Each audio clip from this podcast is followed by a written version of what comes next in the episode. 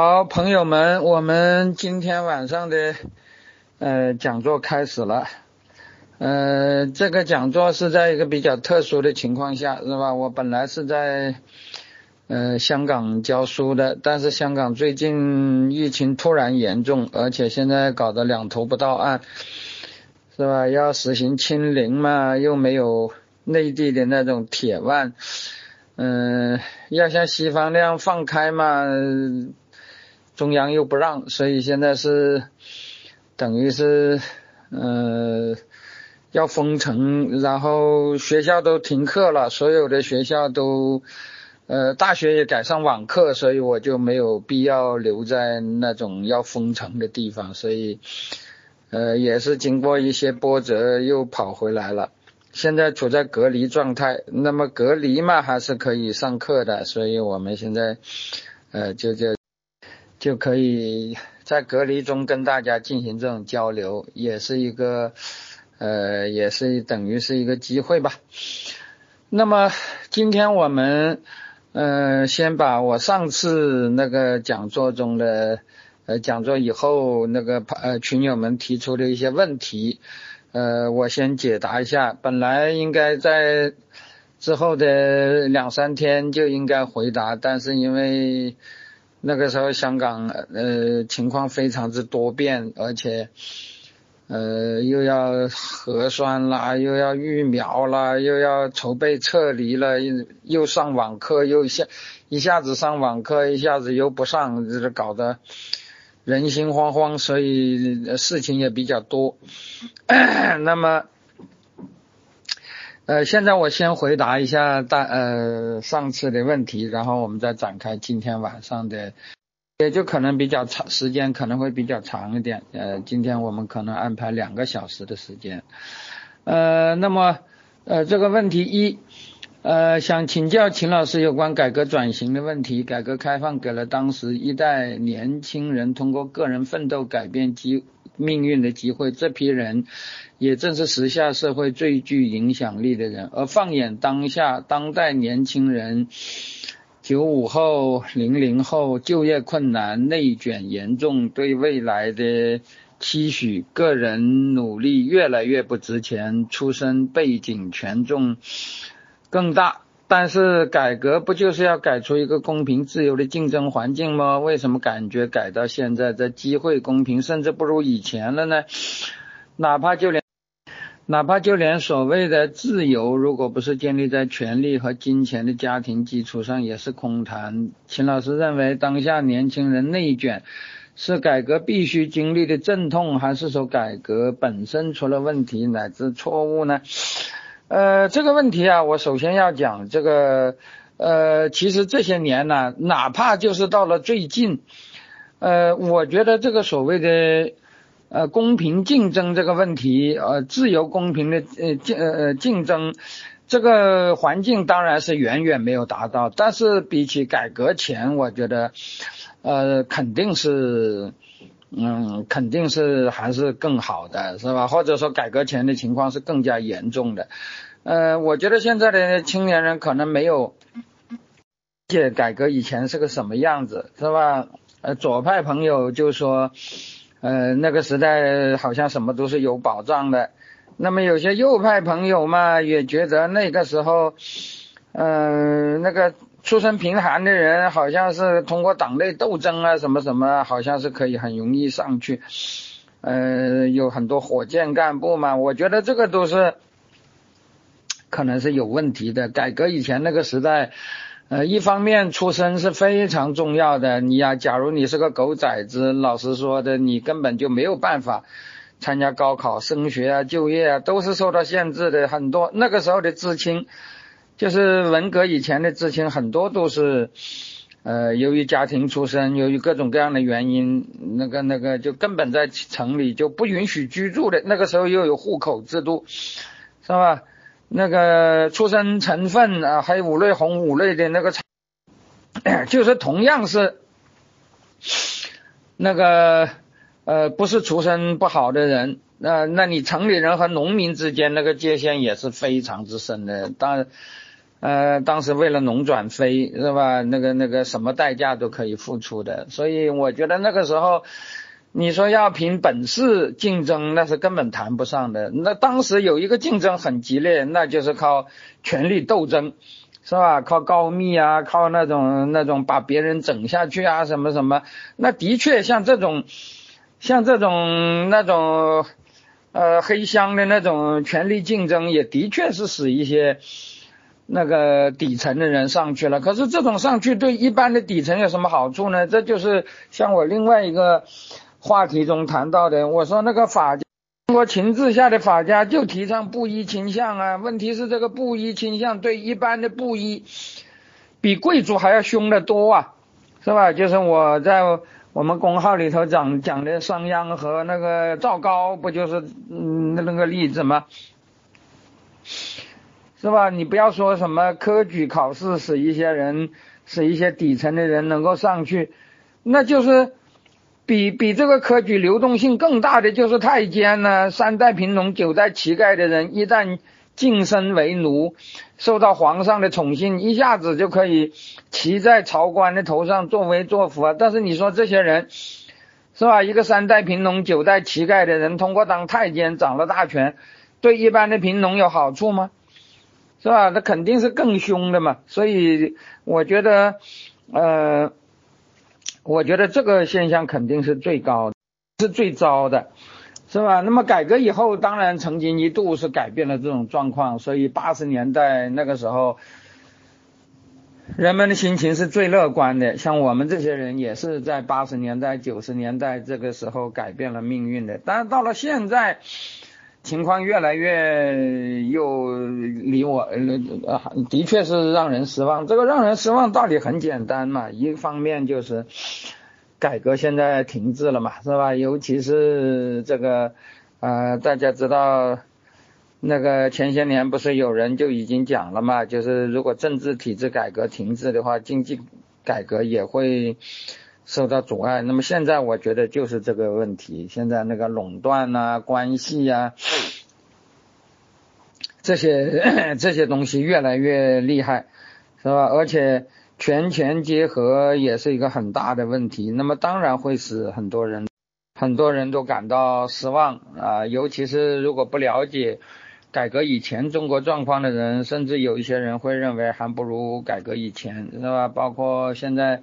很多人对呃毛主席啊产生很多那个时代产生很多浪漫的想象，我觉得也是因为既失望于现在，又不了又对过去没有深刻的了解，是吧？我们现在也不许反反思那个时代带来的一种误解。那么我觉得，当然改革呃在走向，我这里仅仅是讲走向，并没有说。呃，并没有说已经到达了，是吧？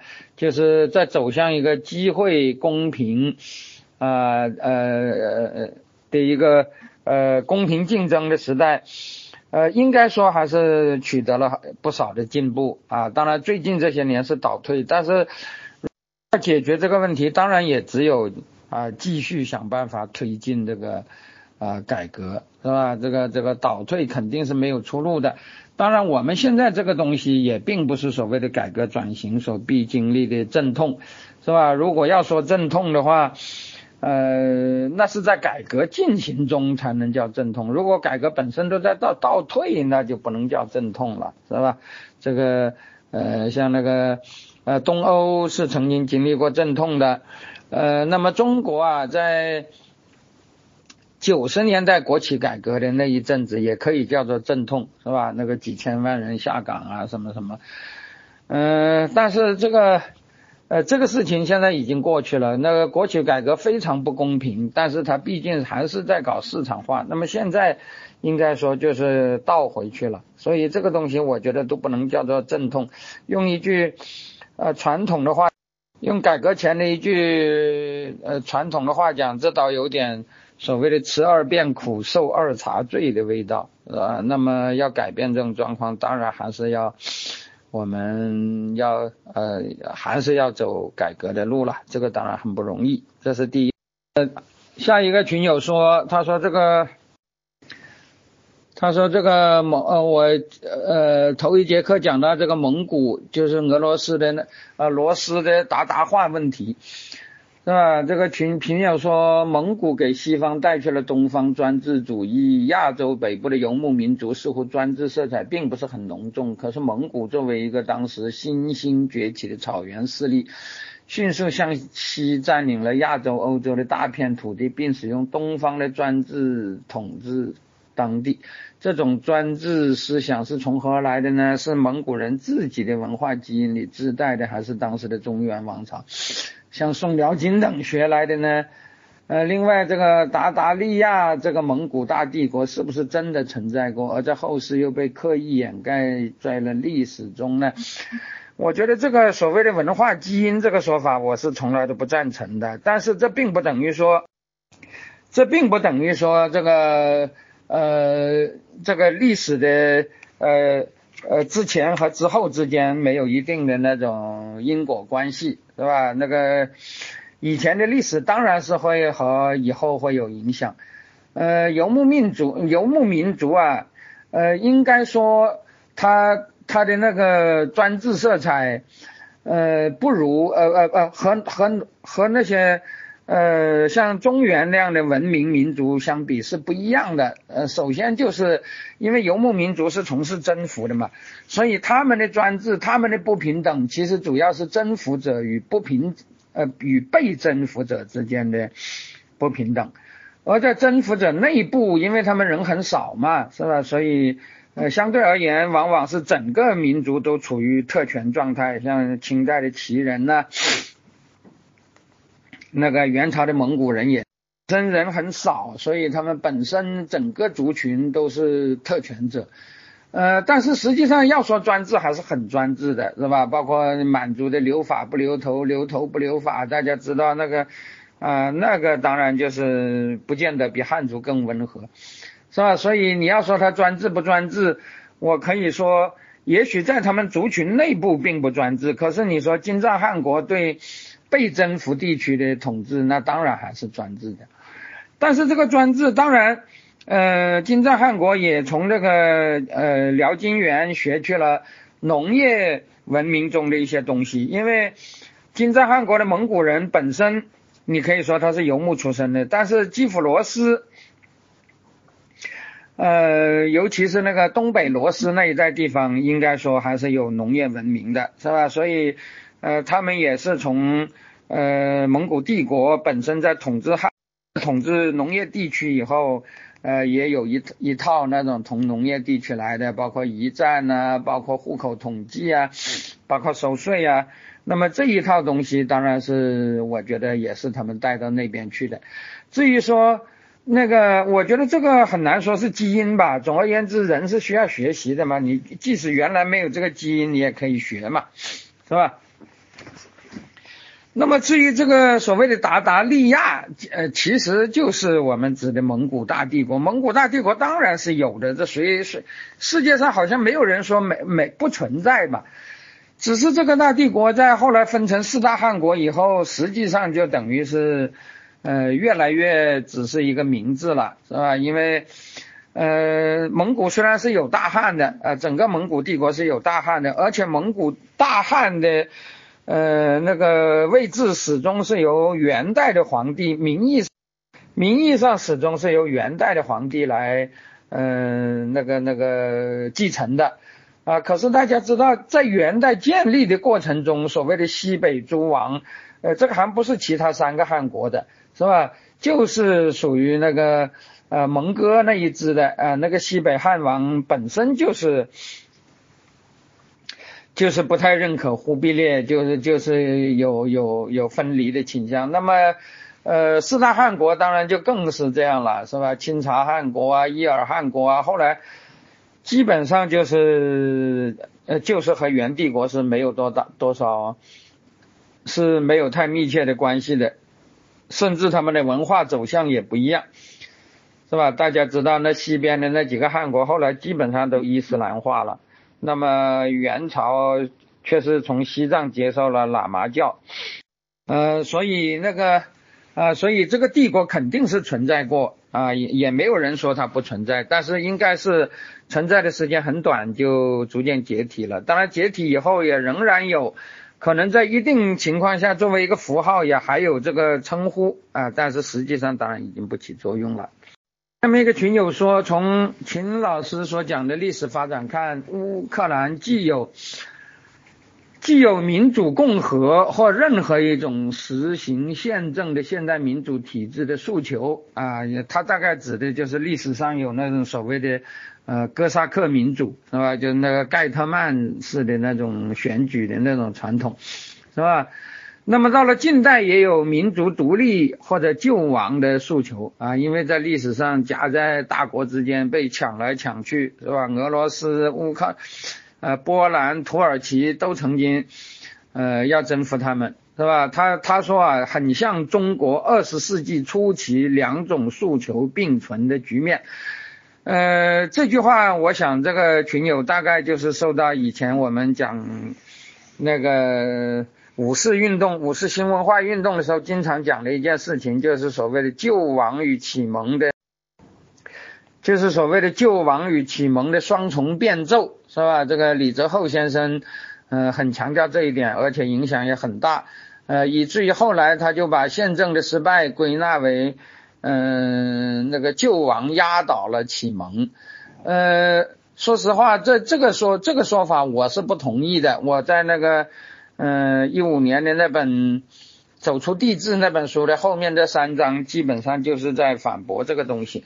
是吧？我觉得，呃，那个那个救亡要求的启蒙和呃启蒙本身要求的呃启蒙，在那个呃在那个个人解放这个问题上其实是一致的，是吧？但是呢，呃，中国呃如果说真正有问题是这个呃这个这个个性解放这种启蒙啊，也的确是搞了，但是它变成了主要是针对小共同体的个体解放，是吧？那么。那么，在中国这个情志的背景下，它往往会变成了重复以前的那个情志的一个悲剧啊，就是就是那个大共同体借助一种所谓的伪个人主义啊，把小共同体摧毁了以后，反而对个性呃导致了更严重的那种压抑，是吧？但是这个东西，我觉得它与其说是救亡压倒启蒙，不如说是启蒙的一种异化吧。是吧？那么在乌克兰，实际上也是一样，他在无论是救亡还是启蒙，其实都是要求那个自由民主的。但是这个自由民主在哈萨克呃，在那个哥萨克的传统上，嗯，其实有很多弊病啊。这个我后面要讲到那个乌克兰第一共和和第二共和的时候，都存在着这种问题，是吧？那么当然，周边的大国也不允许他有这个东西，尤其是。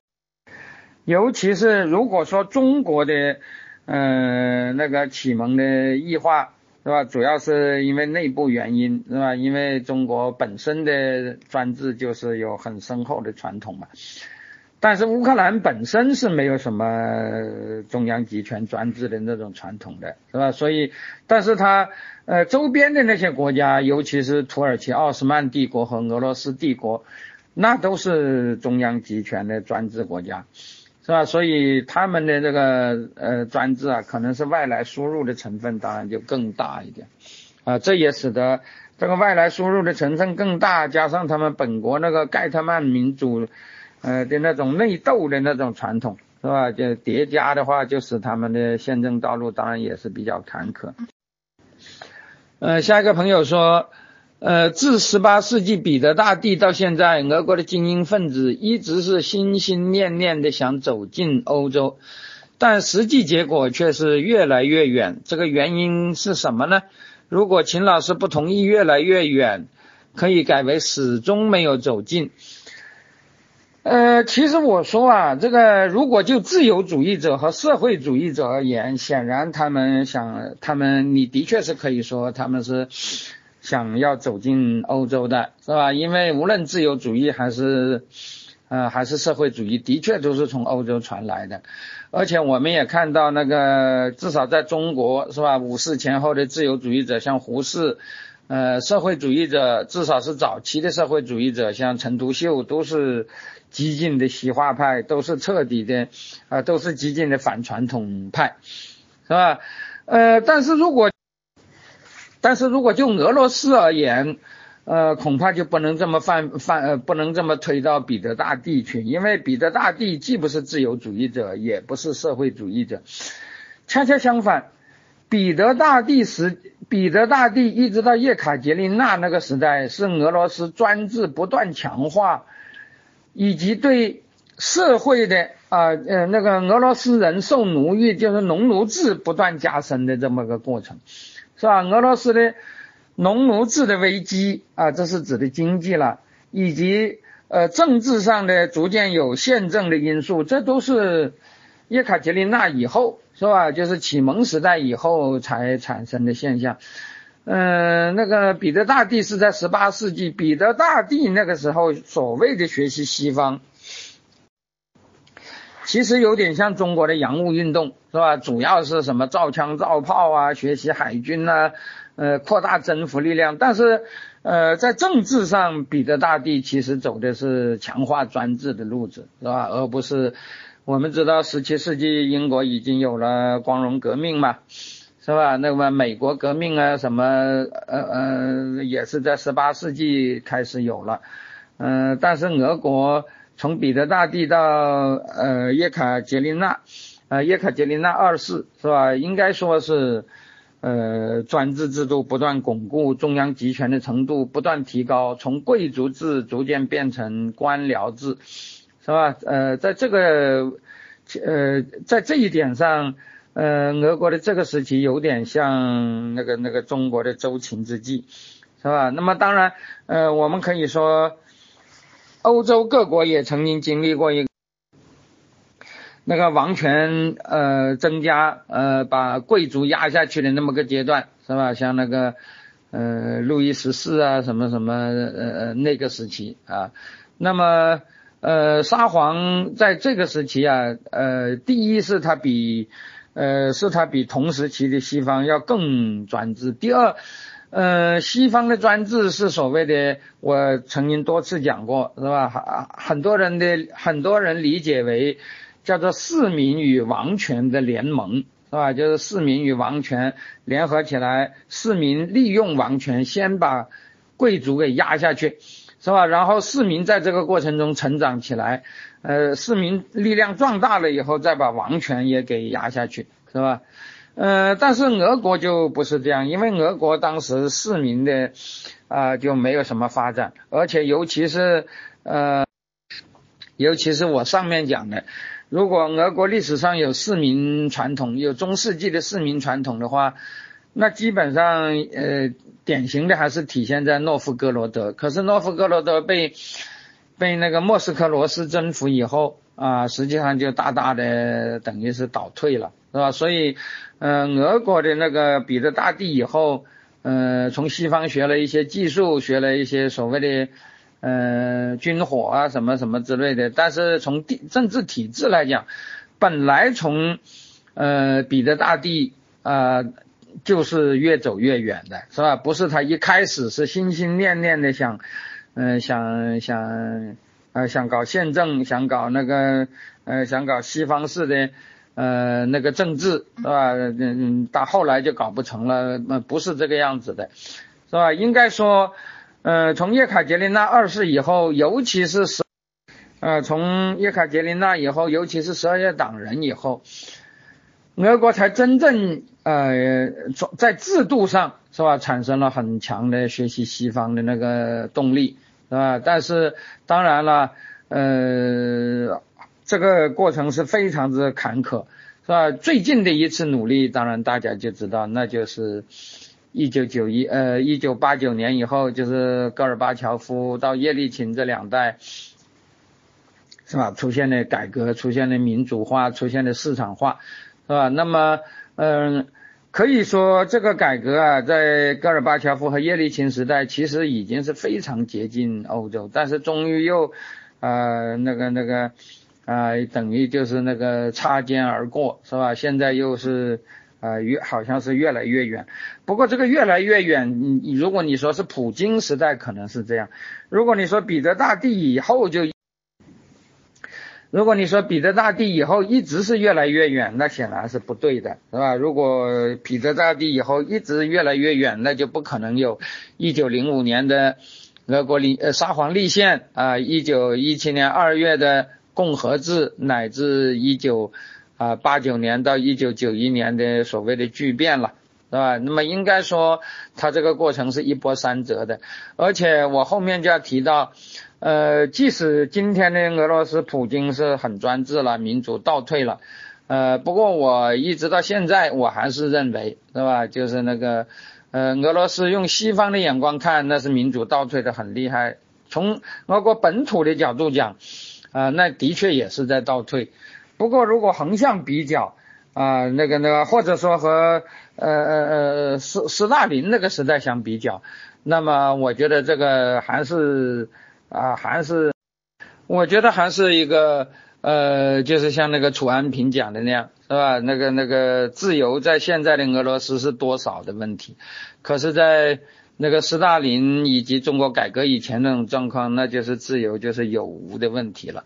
呃，即使是我们针对呃呃最近那个乌克兰和哈萨克这个事情，我们也可以看到，其实俄罗斯的那个议政空间虽然现在比叶利钦时代是大大的压缩了，是吧？真正的嗯能够挑战那个那个统治者的反对派是很弱的，基本上是不成气候。但是至少言论的空间还是比嗯那个还是比一些集权国家要大得多，是吧？包括最近那个不是网上都在流传嘛，这也的确是的，就是俄国有一大批退役军官啊起来抗议那个俄国对乌克兰的政策，是吧？要求普京辞职，这个事情当然是有的，而且在俄国影响也是很大，是吧？其实，在二零零四年、二零一四年，俄罗斯干涉。乌克兰的时候，俄俄国都出出现了几万人的呃反对派的游行啊，就是声援乌克兰的，像这样的事啊，在那些真正的集权国家都不可能发生的，是吧？所以我觉得呃说说是越来越远，我觉得这显然不是事实了啊。但是俄罗斯现在是呃那个呃就就从普京。从普京的第呃第二任期开始啊，应该说他是越来越远，是吧？将来还会呃将来会走到哪一步，现在我们还不知道啊。但是这个现在当然是很不乐观了。那么现在有人提到啊，说是那个说哥萨克跟托洛茨基组建的第一支红军是什么关系？嗯，说是呃，经验已经给大家解释了这个这个哥萨克在红军中的呃地位，是吧？这里我要讲，呃，经验提到那个呃，在呃内战时期啊，骑兵是非常之呃重要的。那么苏联红军的骑兵，当然最有名的就是那一支哥萨克的骑兵，就是布琼尼的第一骑兵军，是吧？这个名气很大，嗯，因为。有很多文艺作品描描写这支军队啊，包括什么静静的顿河啦，什么第一骑兵军啦，那个就是巴比尔的那个呃小说是吧？还有很多电影。不过我这里也要讲那个呃，在那个时代，在坦克出现以前，那个各国军队都很重视骑兵。那么俄国这样一个呃，俄国这样一个拥有草原。文化蒙古呃鞑靼化背景的呃这样的那个军事强国，当然是一开始就很重视骑兵。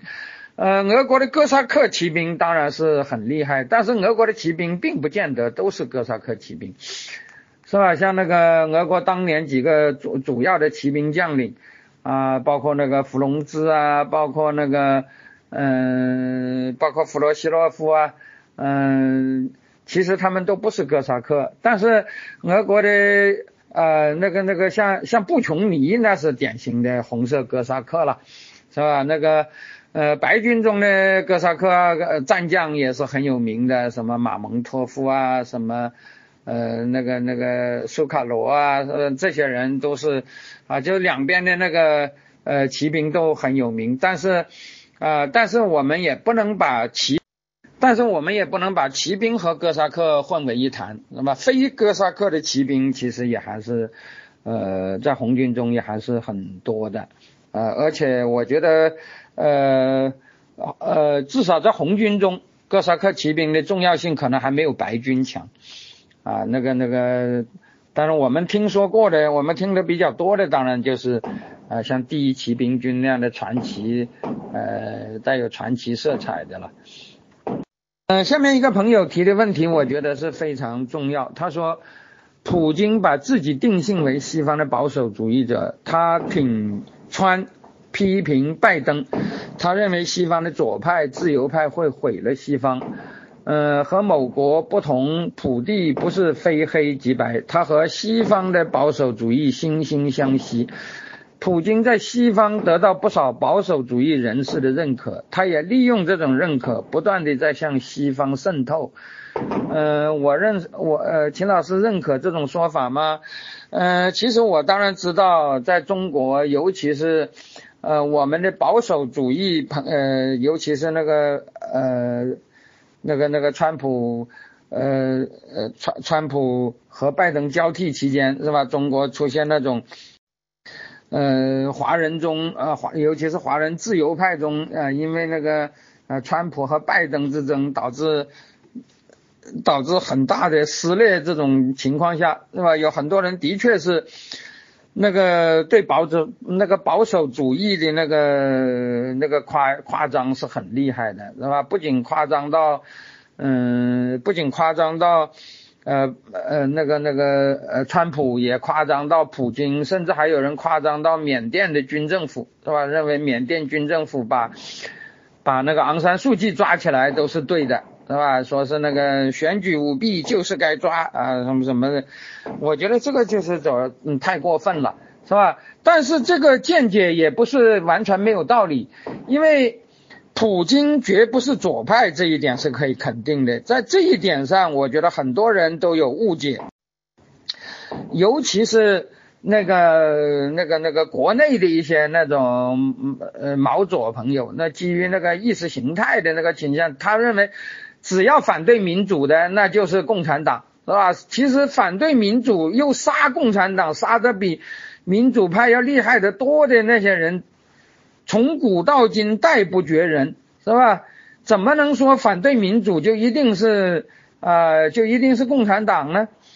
是吧？我这一点我倒是替共产党不平了。这个在那个整个东欧啊，当然你要说斯大林时代。那个俄呃苏共那当然是很集权的，是吧？但是在那个呃，但是在那个呃巨变以后，是吧？那很多左派现在号称是已经改成社会民主党了，就是没有改成社会民主党的那些共产党，这里我没有改成社会民主党的共产党，呃，至今在东欧呃没有长期掌权的，是吧？我上一堂课提到的那个。呃，像那个摩尔多瓦的沃罗宁是吧？就是共产党人党，呃，他们掌权过一阵子啊，现在也下去了，是吧？那么，呃，这些人他们现在都是处在反对派的局面，是吧？那个，而且他们跟普京的矛盾也很大，是吧？那么从这个角度讲，那么普京是右派，普京是反共的，这一点其实一点都不假，是吧？呃，普京现在哪怕就在乌克兰问题上，呃。在骂乌克兰的这个过程中，经常动不动就扯到，呃，就就连苏共都一起骂了，是吧？比如说，呃，他就认为那个那个乌克兰就是苏联惯出来的，是吧？而且说那个尤其是克里米亚啊，那个苏共把克里米亚呃出卖给了乌克兰。是吧？那个那个呃很厉害的，而且我们也知道，最近乌克兰正在打仗的那个啊，就是乌东地区，是吧？就是顿巴斯地区。顿巴斯地区当时反抗呃那个基辅政府，是吧？其中有那个呃是有极左和极右两派，是吧？极右就是那个呃沙皇呃公开说自己是支持呃继承沙皇的，那个那个呃的的那个那种，是吧？那个那个右翼民粹主义者，或者说是那个呃呃极右布尔什维克啊，在俄国有有这么一个名词。那么左派当然就是那个乌克兰共产党中后来亲俄的那一派，是吧？在呃邓巴斯也有啊，顿涅茨克呃人民共和国的共产党啊，卢甘斯克的共产党，呃，这些人当年在二零一四年的时候，呃，都是呃反反对那个基辅政府的，呃，但是这个呃俄普京支持的这两个。呃，分离主义政府啊，就是顿涅茨克和卢甘斯克，呃，这个呃顿巴斯的这个呃亲俄势力啊，上台以后，他们现在上台也是呃，也从一四年到现在也七年了吧，是吧？呃，今年到今年就八，很快就八年了。呃，他们自己稳定以后，很快就排斥共产党，很快就排斥共产党。到现在，他们已经把所有的共产党人都撵出去了。是吧？所以现在那个呃这些地方的共产党，那么左派当然就是那个乌克兰共产党中后来亲俄的那一派，是吧？在呃顿巴斯也有啊，顿涅茨克呃人民共和国的共产党啊，卢甘斯克的共产党，呃这些人当年在二零一四年的时候，呃都是。呃，反反对那个基辅政府的，呃，但是这个呃，俄普京支持的这两个呃分离主义政府啊，就是顿涅茨克和卢甘斯克，呃，这个呃顿巴斯的这个呃亲俄势力啊，上台以后，他们现在上台也是呃，也从一四年到现在也七年了吧，是吧？呃，今年到今年就八，很快就八年了，呃，他们。自己稳定以后，很快就排斥共产党，很快就排斥共产党。到现在，他们已经把所有的共产党人都撵出去了，是吧？所以现在那个呃这些地方的共产党，他们在俄罗斯的支持者就是俄罗斯共产党，是吧？就是都是对此是啊痛心疾首的，是吧？包括普京对啊哈萨克的政策，是吧？我前面。呃，也给大家讲过，是吧？就是呃，我在其他场合也给大家讲过，就是呃，两个月以前发生的那个哈萨克事件，是吧？那个，嗯嗯嗯，俄罗斯的左派，包括俄共，都认为那个是哈萨克的工人在起来啊反抗，是吧？再起来反抗那个呃纳扎尔巴耶夫搞的那个呃私有化，是吧？搞的那个。嗯，那个那个所谓的资本主义伏笔，实际上就是劳资矛盾了，是吧？呃，当然我们也不能说工人跟老板、工人跟那个政府发生冲突就一定是支持社会主义。正常的劳资谈判嘛，在任何市场经济下都可能有，但是毫无疑问。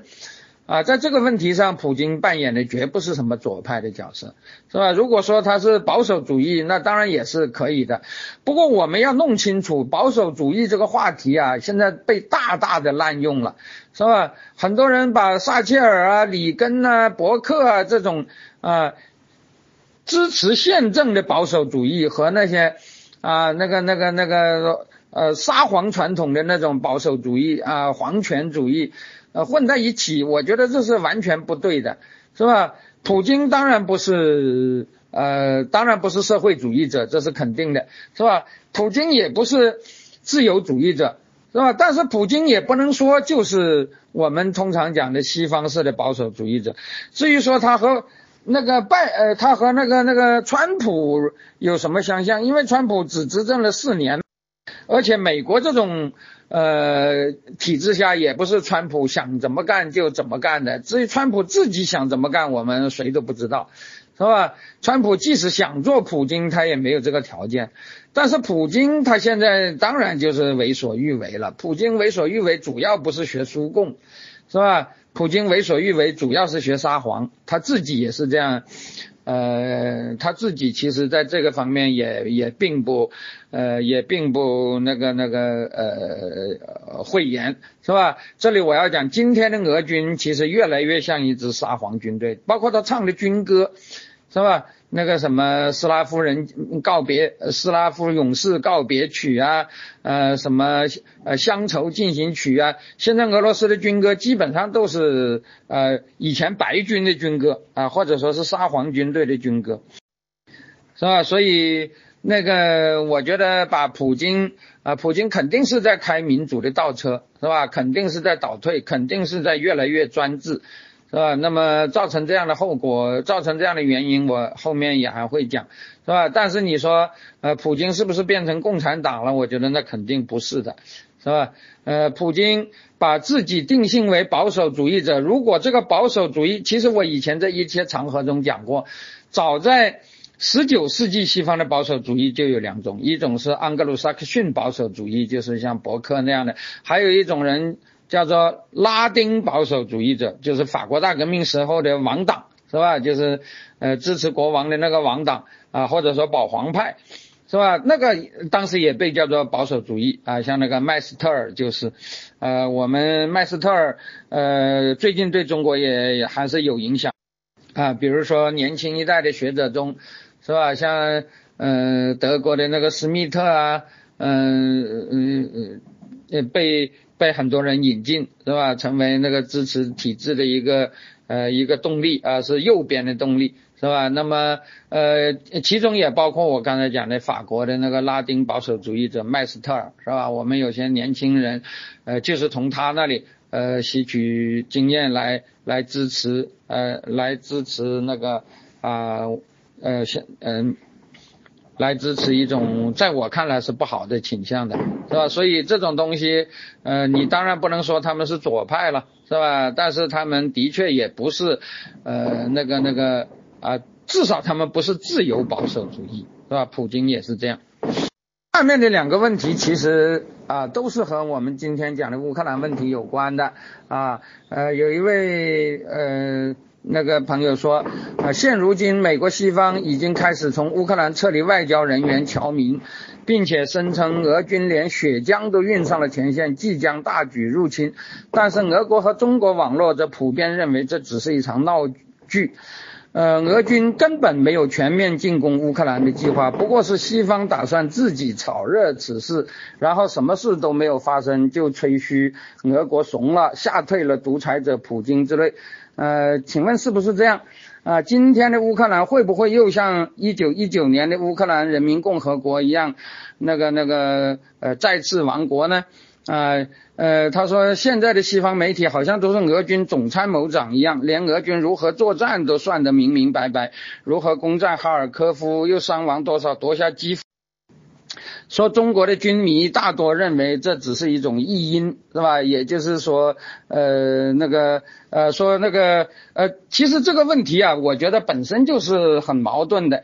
假如你说俄国不想打乌克兰，那么就根本不存在着什么乌克兰会亡国的这样的那个命运，是吧？如果你说现在的乌克兰会亡国，那你肯定就是假设俄国要打他们了嘛，是吧？如果俄国不打他们，他们怎么可能亡国呢？难道西方会打乌克兰吗？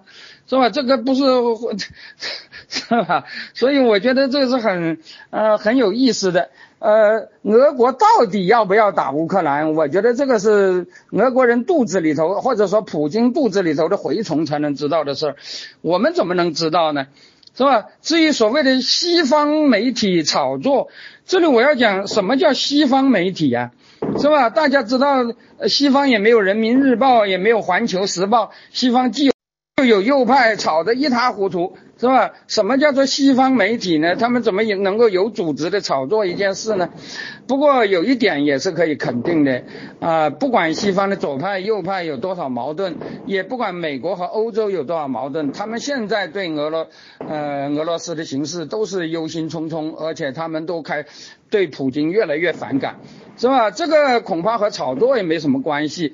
而且老实说，现在看来有一个很奇怪的现象，就是实际上民主国家内部以及民主国家之间从来都是矛盾重重，能够把他们联系在一起的，好像从古到今都是极权主义的威胁，是吧？就像当年那个那个。啊，那个那个，不管是英国、法国、美国内部和外部有多少矛盾，希特勒一上来，那逼得他们不得不联手，是吧？呃，像最近啊，针对啊，包括针对，不管是针对哪一个那个那个啊，这种呃这种体制吧，是吧？大家也知道，呃，他们现在呃在其他问题上吵得不可开交的。呃，也都好像是越呃那个意见越来越一致，是吧？那么当然也一致不可能，呃，一切行动听指挥，是吧？矛盾还是有，但是比比以前要呃小多了，是吧？所以从这点来讲，我觉得啊，如果说西方开始抱团，那好像倒是普京的功劳了，是吧？嗯，普。正是因为普京的威胁越来越大，所以使他们呃不得不啊把自己的那个各种分歧放在一边，是吧？呃，在一定程度上开始呃强化了自己呃各方面的协调，是吧？呃，我觉得其实啊呃至于说那个俄国。这个我前面已经讲了，谁都不知道。但是现在俄罗斯的威胁当然也不是什么舆论炒出来的，是吧？因为呃天上那么多的卫星卫星呃在看着的嘛，是吧？俄罗斯怎么调兵遣将，怎么部署它呃重武器，怎么这个都是大家知道的，也并不呃也并不俄罗斯本身也并不掩人耳目，是吧？嗯，俄罗斯自己从来也没有否认过那个卫星，呃，那个卫星图片上它的军队集结呀、重武器集结呀是假的，是吧？他他只其实对这种东西他只是一句话，他说这是我们自己调动军队，是吧？那个那个不管你的事，是吧？但是他并没有说他没有调动军队，或者说他调动的军队很少。是吧？所以我觉得这个呃现象就是这样。至于他他到底怎么想，这个当然我们呃也可以猜，但是其实这是没有说多少意思的。呃，还有一个问题，其实，那就是想请教秦老师，北约东扩具体深层次的原因，是否只是这个防卫体系扩张的一种惯性，即？东部新加入北约的成员国都希望更东边的国家成为缓冲地带，呃，他们为什么就不能像德国海军司令施恩巴赫前段时间所表述的那样，给予普京一些尊重呢？此外，美国为什么一直渲染战争的紧迫性和危机感，而乌克兰反而呃表现得很淡定？乌克兰总统也不断强调俄国不会进攻，是否北约内部的真实想法是逼乌克兰就范，即自己因为呃种种内外部原因不能开口满足普京的要求，便通过对战争危机的渲染施压乌克兰，希望乌克兰自己对俄罗斯妥协，而乌克兰则非常不喜欢。北约这种仿佛出卖乌克兰式的态度，刚刚看到美国媒体报道，普京准备下周发起新进攻的新闻报道，呃，而且还是呃那个呃很大规模的，这是否依旧是北约集团的渲染，对乌克兰的施压，还是普京真的下定决心要解决东部的安全问题？关于这个问题啊，我这里要讲是吧？普京。也好，呃，西方也好，其实当然是在这种国际对呃国际政治，尤其是这种军事对峙的这种国际政治中，肯定都是有一定赌博的成分的，是吧？就是我要摸你的底线在哪里。这就像那个呃，当年一九六二年的加勒比海危机一样。当然现在的情况还没有呃像加勒比海那么严重了，但是呃从趋势来讲，的确是这样的，是吧？那个那个呃。呃，普京在赌西方会不会让步，西方也在赌普京会不会让步，是吧？啊那么在这种赌博中啊，从历史上看，呃，其实呃，民主国家一向是那个那个比较弱势的，是吧？因为民主国家死不起人嘛，是吧？那个那个专制国家在这种豪赌中，一般来讲它是有优势，所以这个呃绥靖主义是一个非常呃是一个不仅仅是张伯伦达拉蒂才有。是吧？包括呃，你说西欧当时是不愿意得罪，呃，不愿意去惹那个希特勒，是吧？其实美国当时也是孤立主义，也是非常厉害的，是吧？那个如果不是珍珠港事件，就不可能出现举国一致支持太平洋战争的那个局面。所以甚至有一种有一种传言啊，这种传言当然是在我看来没有多少可信度，但是在逻辑上好像是。呃，有人就是凭这种逻辑的，他们认为，呃，珍珠港事件实际上是罗斯福已经知道了，但是罗斯福故意，呃，不设防啊，让那个呃日本人痛打一通，这样的话，那个美国人就摆脱孤立主义了，啊，我觉得这个像这种状态，在那个政治。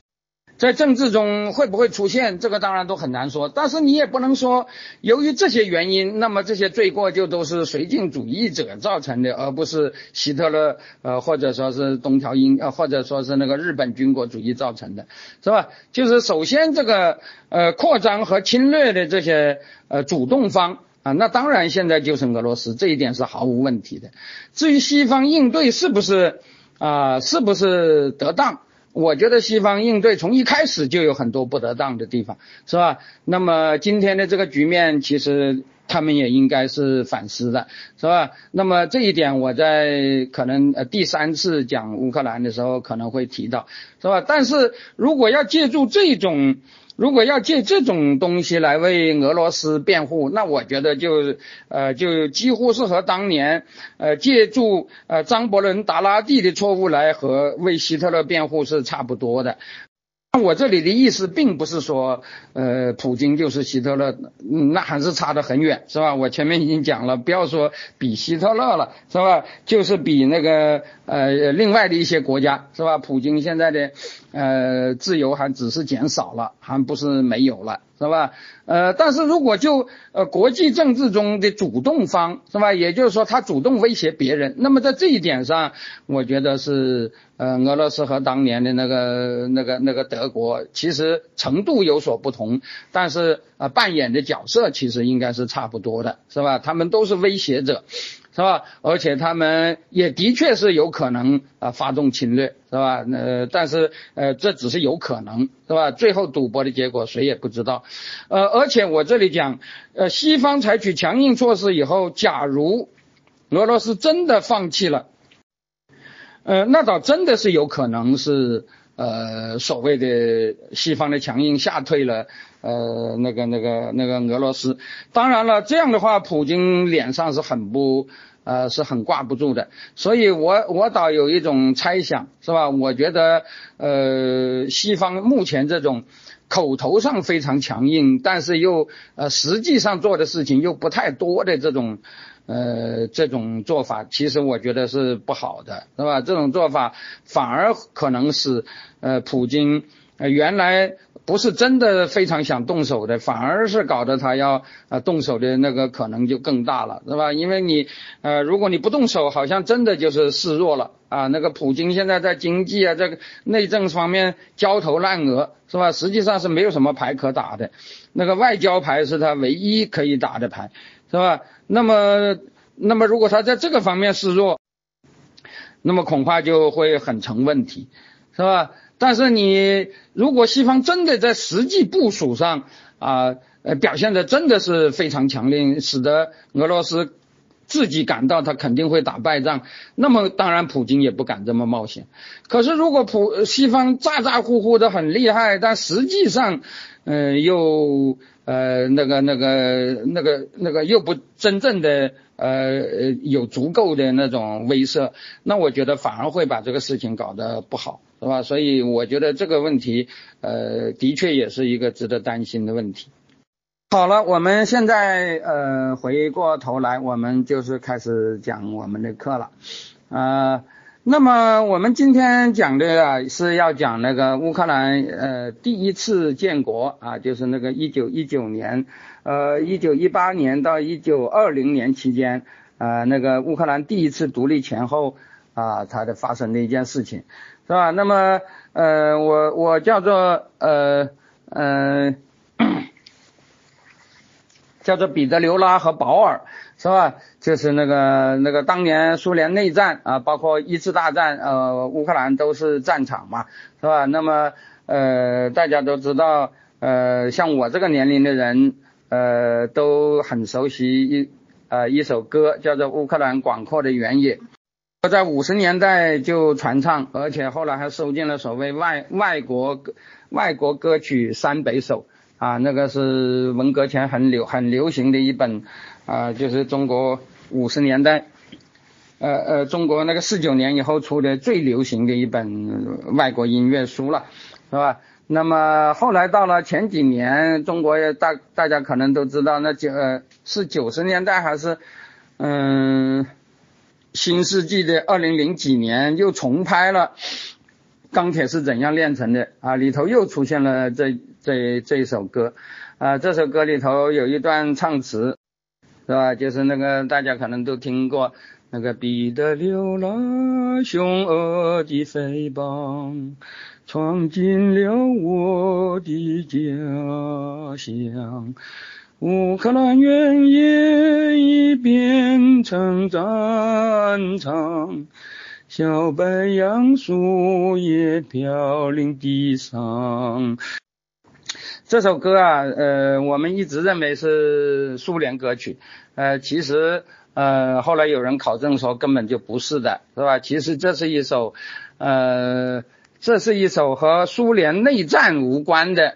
呃，当然的确是苏联人谱曲的，但是它和内战有关的歌词实际上是中国人填进去的，是吧？这个填词者就是呃中国很有名的那个呃苏联培养的艺术家孙维世，是吧？孙维世可能大家都知道，呃，在文革中是个很有名的人了，他是呃那个。呃，周恩来的朋友孙维世也是中共早期的革命烈士的女儿，是吧？孙维世死了以后，就是周恩来的养女，啊，这个人后来在苏联呃学习，呃，那个艺术天赋很高，后来成为一个艺术家，呃，曾经演过，呃，是演员，后来又当导演，而且人也长得很漂亮，呃，但是后来文革的时候他就惨死了，是吧？据说是。呃，因为他毛啊毛泽东唯一一次访苏的时候，他是呃陪着毛泽东的做翻译，因为他在苏联很长时间嘛，呃，那么结果后来呃，据说是江青就非常之嫉妒啊，后来文革的时候就把他给啊整死了，啊？那死得很惨，而且呃不仅他死了，他的哥哥当时是人大的党委副书记孙央。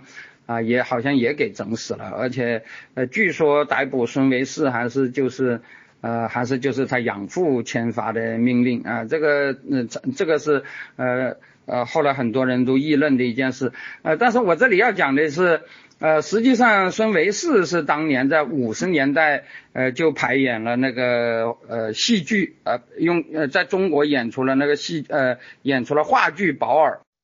啊，话剧《保尔》后来又拍成电影，是吧？就是钢铁是怎样炼炼成的，先是黑白片，后来又拍了，嗯，那个电视连续剧，是吧？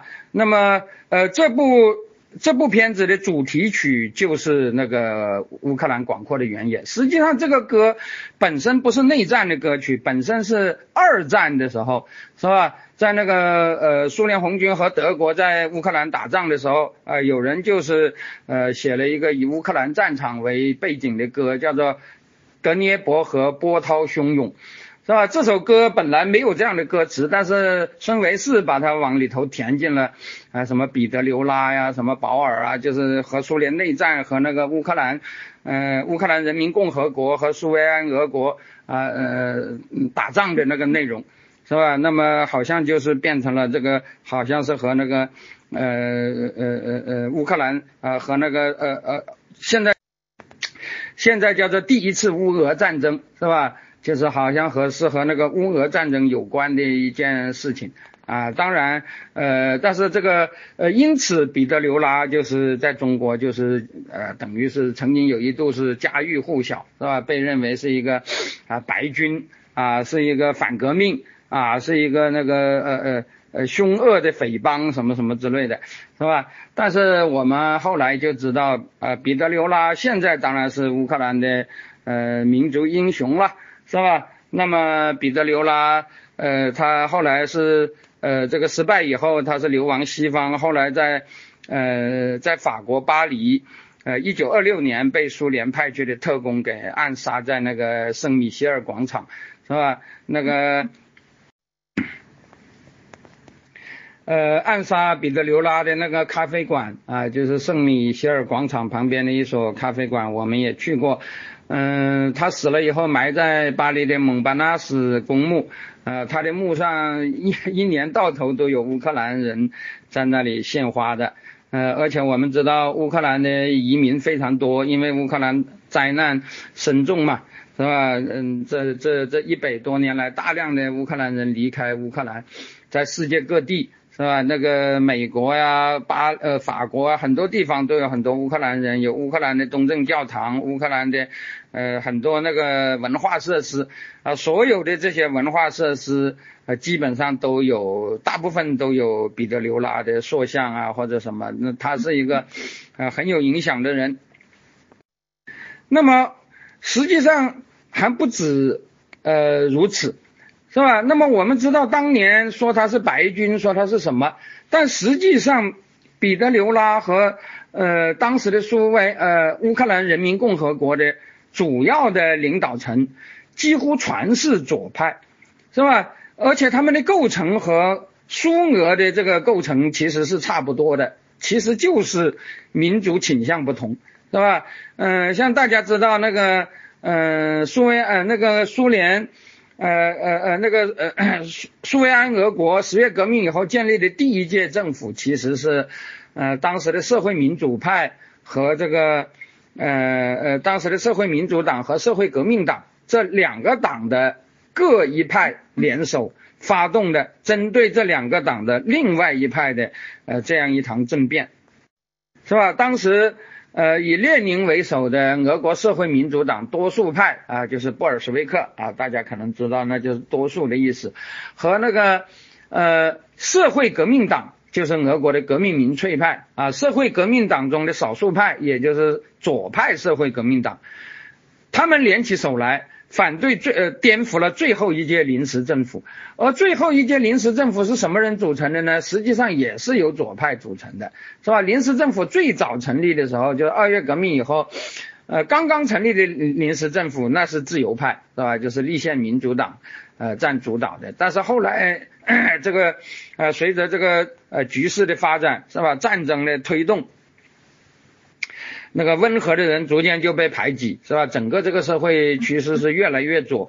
那个临时政府本身换了五届，也是越来越左，是吧？那么到了最后一届临时政府的时候，实际上那些自由派，就是立宪民主党人，基本上都退出了，是吧？那么呃，最后一届临时政府的主流其实就是社会民主党的孟什维克派和呃那个呃社会革命党中的主流派。啊，就是那个我们把它叫做中派或者右派啊，那个呃就是社会革命党的中派呃在呃东宫里面啊和那个呃呃社会民主党的孟什维克派是吧联手是吧？然后社会革命党的左派在东宫外面和列宁啊就是社会民主党的呃多数派啊联手。是吧？然后就是这么搞了一家伙，其实等于是一个左派之间的冲突，是吧？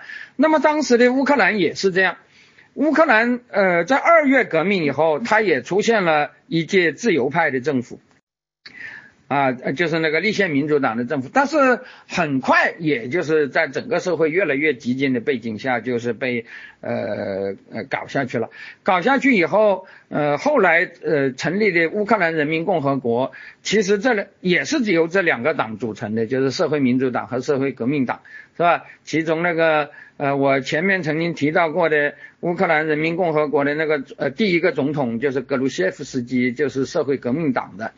是吧？那么这个，呃，我这里要讲的彼得刘拉就是社会民主党的，是吧？这两个人其实都是呃左派，而且他们都在沙皇时期是革命者，是吧？都是参加参加过反沙皇呃那个革命斗争的，是吧？而且呃我们也知道，呃布尔什维克其实，在十月革命以前呢，主要擅长的是搞军队工作，是吧？讲的简单一点就是呃策划士兵反战。啊，因为搞工会他们是搞不过孟什维克的，是吧？那个呃，我在其他文章中曾经讲过，那个当时的布尔什维克啊，因为呃，因为他比较激进，是吧？所以呃，很多人就被流放了或者坐了牢了，有一些人就呃，大部分的人，他的主要的领导层都是长期移居海外的，像那个列宁，在二月革命以前。呃，移民海外十几二十年啊，就是长期都是所谓的海外民运人士的士的人，就是不在俄罗斯。呃，所以真正在俄罗斯搞工人运动的还是孟什维克的人居多，是吧？俄国最大的几个工会也是孟什维克、呃搞的，是吧？那么布尔什维克主要擅长什么呢？主要就是擅长啊，在那个一战的时候啊，擅长，因为当时军队呃都不愿意作战。他就是搞反战啊，在军队内部呃发动那个士兵革命，是吧？嗯，那个那个枪毙军官，开小差，跟敌军联欢，甚至主张呃把敌军放进来，是吧？什么把帝国主义战争变成呃呃国内战争啊，使本国政府在帝国主义战争中失败啊，等这些都是列宁的口号了。当时的彼得刘拉也正是在军队中也搞这个东西，是吧？所以当时他们搞的几乎完全是一样的。也当时彼得刘拉也是在俄军中，所以后来呃乌克兰的呃乌克兰人民共和国的军队也是由彼得刘拉领导的，原因就是他本身也是一个军人，是吧？本身也是在呃这个过程中是啊反战的，是吧？所以他嗯那个那个那个啊，所以啊，我觉得你要说他是个民族主义者。呃，就是呃跟那个俄乌之间有民族矛盾，这是肯定的。但是要讲左右的话啊，其实他也是左派，是吧？那个那个呃呃呃呃，那个布尔什维克也是左派。不过这里我要讲啊，呃。只要是专制者，不管你是同样是左派还是同样是右派，一旦对立起来，那反而比啊左右之间，尤其是民主国家中的左右之间，那要残忍得多，要激烈得多，是吧？像列宁对托洛茨基，啊，那列宁对布哈林，那不知道杀了多少人，是吧？那那当然那个那那那彼得刘拉也也是这样一种情况了，是吧？那么。那么要说起这个乌克兰独立第一次独立这个事情呢，那么当然我们也要说，呃，从我第一节课，呃，第一堂课讲到，呃，第一次演讲讲到的那些一些事情是有关的，因为在那个我前面讲到嘛，在所谓的俄乌合并啊，就是那个一六四八年的那个别利亚斯拉夫协定，这个别利亚斯拉夫协定其实。呃，现在看起来，因为它的文本呢，一直到它的真正的在档案中的文本，是在苏联剧变以后，叶利钦把才把它交给当时乌克兰的总统克拉夫丘克的，是吧？在这以前呢，这个所谓别利亚斯拉夫协定到底讲的是什么，是吧？呃，流传着好几个呃传说的呃那个文本，但是呃都是都是互相矛盾的。是吧？真正的别利亚斯拉夫呃协定的那个文本啊，深藏在沙皇的档案库里头，一直到苏联解体，呃，叶利钦才把它把他的副本，把他的复印件交给了当时的乌克兰总统克拉夫丘克，是吧？那么呃，这个附件就讲得很清楚，其实呃，那个那个赫麦尔尼茨基当时只是想跟呃俄罗斯联手。是吧？那么，而且他联手以后，呃，到了晚年，呃，我前面也讲过，他其实就后悔了，是想，呃，反俄的啊，只是他很快就死了，是吧？那么他死了以后，是吧？那么他的后面的那几任，呃呃，那个那个盖特曼，是吧？那个那个，呃，维托夫斯基，是吧？那个那个那个，呃，马泽帕，是吧？都是反俄的，是吧？而且那个。呃，而且后来那个彼得大帝呃也讲过啊，说乌克兰的那些盖特曼呃除了呃除了呃除了赫麦尔尼刺激以外，其他都是叛徒，是吧？也就是说，呃当时从赫迈尔尼刺激以后，一共有十七任的盖特曼，是吧？那么如果按照彼得大帝的说法，其中十五任都是叛徒，所谓叛徒就是啊反俄的。是吧？那么后来，呃，那个那个，呃，在这个时期啊，就差点有一次，呃，就是被现在认为是乌克兰呃建国的机会，呃，就是在那个赫曼尼茨基的后任叫做维托夫斯基，是吧？那么他上台以后就实行了和那个赫曼尼茨基相反的政策，就是呃，赫曼尼茨基他不是联俄反波嘛？那么这个人就是联波反俄，是吧？那么当时他就。呃呃，打下了这片地盘以后，呃，他就跟波兰立陶宛联合王国，呃，签订了一个叫做嘎加奇协定，啊，宣布把乌克兰哥萨克呃控制的那块地方，啊，当时的那块地方叫罗塞尼亚，是吧？呃，就是他宣布这个罗塞尼亚，这里我要讲，呃，罗塞尼亚这个呃这个名词后来在现代也还在使用，呃，主要指的是那个呃二战以前是属于捷克的那个叫做外卡尔巴千山乌克兰是吧？这块地方，呃，一直就叫做罗塞尼亚，后来还曾经呃在那个二战期间还曾经呃成立过一个外卡尔巴千乌克兰共和国是吧？就是所谓的。呃，那个那个，呃，我在我们的公号中也曾经写过一篇文章，提到这个，呃，提到这个一个很短暂的、很小的一个国家，是吧？那么在呃维托夫斯基那个时代，呃，这个罗塞尼亚是一个等于是乌克兰哥萨克建立的一个呃一个政权，那么他跟波兰和立陶宛曾经达成过一个协定，签订过一个嘎加奇条约，呃呃，这个嘎加奇条约就是要把那个。呃，乌克呃波兰立陶宛二元王国变成波兰立陶宛罗塞尼亚三元王国，是吧？就是本来是波兰和立陶宛的联合，是吧？然后呃那个呃乌克兰要加进去，加进去了以后就变成三元的国家。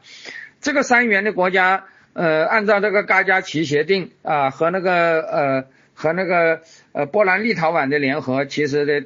啊，条件都差不多的，也就是说，呃，保持这两个，呃，因为波兰和立陶宛联合就是这样，保持这两个国家的，呃，那个，呃，高度的，呃，自治啊，只是在那个外交上啊、军事上啊是合在一起的，啊，但是实际上各有各的军队，各有各的宪法，各有各的宗教，各有各的，甚至各有各的国库，是吧？财政也是分开的。那么按照在乌克兰呃学者的说法，说是那个。呃，这个三元王国啊，如果存在，这个三元王国当然不能说是乌克兰独立，但是这个三元王国的每一元啊，包括波兰、立陶宛和罗塞尼亚，呃，都有很强的呃那个呃自主地位，是吧？呃，这要比那个赫麦尔尼茨基呃和俄国联手啊那个独那个那个自主性是要强多了，是吧？所以现在也有人把呃这件事情理解为。啊，乌克兰的第一次建国，是吧？但是这个当然也是三元的一个呃一个一个啊，还不能说是一个单独的国家，是吧？单独的国家其实严格的说起来，在呃二月革命以前，乌克兰是没有人能够呃设想到这一步的，是吧？但是。但是当时的乌克兰的民族主义啊，当然是有了，是吧？我刚才讲的这几个人，格鲁谢夫斯基啊，呃，彼得刘拉啊，当时他们当年都是呃乌克兰民族主义者。而这里我要讲，在俄罗斯，乌克兰民族主义当时得到了啊，这个这个也是得到了当时的政府的反对派的啊大力的支持。其中一个最典型的就是列宁，是吧？呃，我们可以讲列宁。或者说以他为代表的布尔什维克，在掌他是完全的呃实用主义者，是吧？他们的政策完全是变来变去的。当他们处在反对派地位的时候，他们唯恐天下不乱，也唯恐乌克兰不独，所以他们对乌克兰独立的支持，甚至比格鲁谢夫斯基这些人更极端。呃，二月革命以后。是吧？那个乌克兰呃民族主义者，呃呃呃，当时整个整个沙皇政权就垮掉了。那沙皇政权垮了以后，呃，各地的那些呃民主派就上台掌权，是吧？那么呃，在乌克兰呃成立了中央拉达，呃，这个拉达呃大家知道，在俄国啊，它呃议会委员会有各种各样的名称，是吧？像诺夫哥罗德就叫卫策，是吧？就是。呃，我前面已经讲过，呃，那个那个呃，沙皇俄国时期叫杜马，呃，是呃，苏联时期叫苏维埃，是吧？那个呃，蒙古就叫呼拉尔，啊，就其实就是那个原始中讲的那个呼里尔台，然后乌克兰就叫拉达，是吧？这个其实都是议会的意思。那么乌克兰在呃沙俄时期，它也是有杜马的，是吧？那么呃革命以后，这个杜马就变成呃在俄罗斯变成苏维埃，在乌克兰就变成拉达。当时二月革命以后的中呃苏格兰的呃乌克兰的拉达，当时提出的是希望高度自治，并没有提出要独立。但是俄呃当时的那个呃，但是当时的那个列宁就啊唯恐那个那个呃乌克兰不独是吧？就不断的在那里啊鼓吹说是乌克兰就是呃有独立的那个啊就是有独立的那个。就是有独立的权利，是吧？呃，而且列宁当时连历史上的俄乌合并都是否定的，是吧？我们知道后来苏共认为，呃，赫迈尔尼茨基是乌克兰的解放者，所谓解放者就是把乌克兰解放给了呃俄罗斯。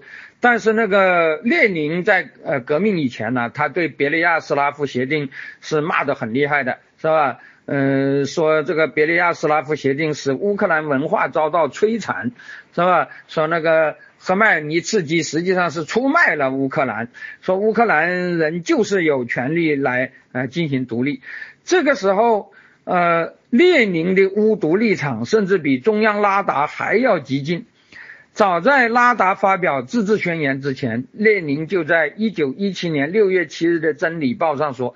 我们认为，波兰、芬兰、乌克兰以及其他非大俄罗斯的土地，都是沙皇俄国和资本家侵占的土地，他们都有权利独立。那么不久，那个中央拉达和那个彼得留拉为主席的全乌克兰军人代表大会啊，在啊几天以后，是吧？就像列宁讲的那样，发表了关于乌克兰自治的宣言。呃，当时这个宣言呢，受到俄国的呃，当时俄国的临时政府啊，就是呃，我前面讲到的，呃，推翻了沙皇以后的那个民主派啊，当然他们民主派也还是有，也还是有一定的民族主义倾向，是吧？就是还是所谓的俄罗斯的爱国者嘛，是吧？呃，这里我要讲，在十月革命前后的一段时间，爱国者是一个，呃，至少在列宁那里是一个。贬义词是吧？是一个坏的，是吧？他们就是呃认为那个那个那个是吧？那个那个只要是爱国的，就是呃就是反对国际主义的，就是反对无产阶级的，是吧？大家知道那个第三国际的加入条例，其中就有一条，说是加入第三国际的党都要和爱国社会主义呃一刀两断，是吧？而且是必须是立即的呃不容讨论的，是吧？爱国社会主义都要一刀两断，那爱国自由主义就更不用说了，是吧？因此，这个呃，当时的那个当时列宁啊，呃，他就成为彼得留拉发表的那个自治宣言，这时候还不是独立宣言了，是吧？呃，成为这个宣言在俄国最高调的喝彩者。呃，当时俄国自由派的《言论报》还是呃批评的，说中央拉达擅自发表。公然违法的宣言是吧？呃，应该受到呃制裁。然后列宁就啊大骂那个言论报是吧？说这种凶相毕露的资产阶级反革命分子的攻击是吧？说那个呃批评乌克兰独立呃就是就是凶相毕露的资产阶级反革命分子是吧？呃，他说。呃，彼得留拉的宣言是完全合理的，而且主张无条件完全承认乌克兰的权利，包括自由分离的权利。其实这个时候，中央拉达还根本就没有要求这种权利，是吧？这个宣言只是自治宣言，并不是独立宣言，是吧？然后，所以在这个时期啊，整个在十月革命以前。列宁和彼得留拉是根本没有任何矛盾的，在左右上他们都是左派，是吧？在民族问题上，呃，列宁当时也支持乌克兰独立，而且比乌克彼得留拉好像更激进，是吧？就是唯恐天下不乱，我还没有夺权，我就巴不得这个国家那个四分五裂，越来解体就越呃越越那个那个啊，就就越解体越好。但是十月革命以后。布尔什维克掌权以后，对乌克兰的态度立即就变得暧昧起来。呃，十月革命以后不久，中央拉达于一九一七年的十一月二十号宣布成立乌克兰人民共和国，是吧？那个十月革命是七号发生的，中央拉达宣布成立乌乌克兰人民共和国是二十日发生的，大概只有十三天。那么苏俄整整一个月。就没有公开的反应。呃，当时列宁的呃说法是这样的，说所有这个沙皇领土上的这些国家，呃都有权利独立啊，如果你不让他们独立，就是俄罗斯爱国主义，那是反动的东西。我们是国际主义者，是吧？我们是呃只讲全世界无产者联合起来，不讲什么呃什么什么民族啊，什么什么呃之类的。但是啊。当时这个列宁又有一个说法，他说你独立是可以，但是资产阶级不能掌权，必须由无产阶级掌权，而这个无产阶级还只有布尔什维克能够代表无产阶级，是吧？他说你乌克兰是可以独立的，但是乌克兰独立以后必须由乌克兰的布尔什维克掌权，连孟什维克都不行，是吧？那么这个自由派当然就更不行，是吧？所以他呃这个。一直到十二月十八日，呃，当时的苏维埃政府发表了一个内容很矛盾的一个告乌克兰人民书。一方面，他正式宣布承认乌克兰人民共和国，承认他有权同俄国完全分离，无保留、无条件的承认有关乌克兰人民共和国民族权利和民族独立的一切事项。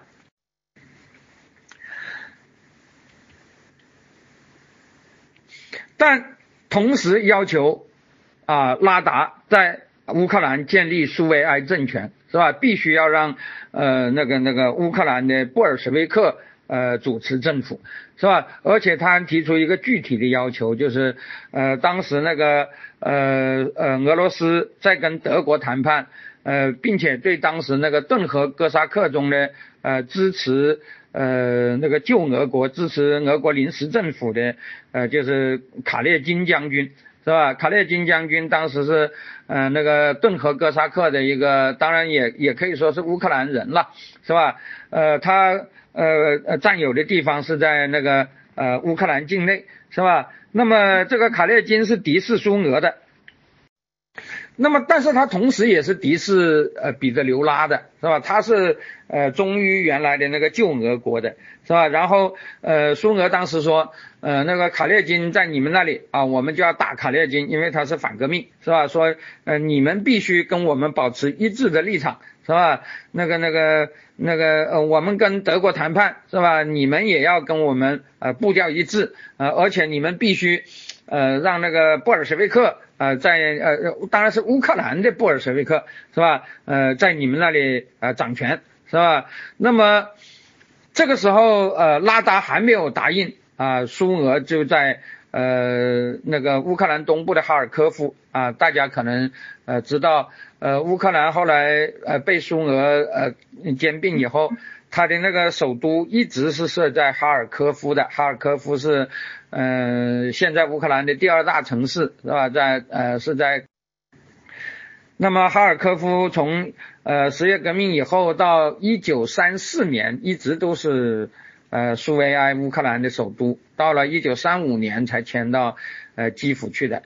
那么到了呃苏联呃这个列宁发表这个宣言不久，他就在哈尔科夫另立了一个。啊，苏苏呃乌克兰政府是吧？就是和那个呃拉达对立的乌克兰苏维埃政府，是吧？但是另一方面，他又派了呃人去跟那个呃呃中央拉达啊，就是乌克兰人民共和国进行谈判，是吧？因为他当时也没有说呃我就要跟你呃呃闹掰，他只是说呃你应该呃跟那个我我在哈尔科夫的那些同志。啊，那个、那个、那个联手是吧？那么又派出了呃，又派出了一个呃，派出了个代表团去跟格鲁谢夫斯基呃进行谈判。那么这个时候啊。呃，实际上他的借口主要就是那个卡列金事件。可是卡列金事件对于呃当对当时左派掌权的乌克兰人民共和国政府来讲，其实并不是个什么问题。乌克兰人民共和国很快就说，卡列金是你们的敌人，也是我们的敌人，是吧？我们也要呃把他给赶走，是吧？那么就在这个时候，卡列金后来在一九一八年一月二十九日就兵败自杀了。那么这个事情呢，在小小洛霍夫的那个《定邓邓呃静静的邓河》这本书里头也提到过。但是卡列金自杀了，苏俄仍然没有改变敌视拉达的态度。不过，按当时的条件，呃，苏俄当时要征服乌克兰是力不从心的。而这个时候，德国呃已经进来了，是吧？德国呃那个时候，那么一心要和跟德国达成妥协的列宁很快就同意了，是吧？那么德国当然就说啊，你们俄罗斯和乌克兰是两个国家，是吧？那么我们分别跟你们呃签订协定。是吧？然后签订协定了以后，我还要做中间人，让你们两个国家也签订协定。列宁也一口答应了，是吧？于是，在布列斯特就呃签订了呃三个条约，一个条约就是俄罗斯和德国的停战条约啊，俄罗斯呃割让了呃一半的领土给那个呃，当然所谓的一半指的是人口了，是吧？那个俄罗斯西伯西伯利亚呃就已经超过一半了。是吧？就不是领土的一半，而是那个，而是人口的一半，是吧？呃，以割让一半的半壁江山，呃为代价，呃和德国妥协，是吧？那么另一方面，德国还跟呃乌克兰呃签订了一个协议，呃，在乌克兰那个时候，呃哥萨克人选出的盖特曼叫做斯克罗帕茨基，啊，那么斯克罗帕茨基的盖特曼政府，呃也和。呃，德国签订了一个类似的一个协定，是吧？呃，但是那个这两个协定啊，都被两个国家的呃反德的那些人认为是卖国的，是吧？像那个列宁就有，呃，列宁签订布勒斯特条约，后来就成为俄国的白军以及俄国布尔什维克内的所谓的左翼反对派，包括布哈林呢，呃，这些人是吧？都是反对的，认为这个是等于是呃丧权辱国，是吧？后来签订布勒斯特条约，就成为俄国爆发内战的一个原因，是吧？因为很多人都说，呃，那个列宁卖国，把国家出卖给了呃那个那个德国。而大家知道，后来的白军呢，基本上是协约国支持的，是吧？那么呃，白军呃认为俄国仍然是一个在协约国方面和德国对立的。那么当然，他们就是呃认为那个列宁是卖国的。而同样。在乌克兰也有人说斯克罗帕茨基是德国人的傀儡，是德国的呃扶植起来的，是吧？那么当时中央拉达的那些民主派，斯克罗帕茨基是一个呃比较保守的一个一个呃在沙皇时期的一个军官，是吧？呃，当然他也是哥萨克军官了，所以在哥萨克中影响很大的。那么呃当时那个呃中央拉达也持反德的立场，啊，当时中央拉达和彼得留拉。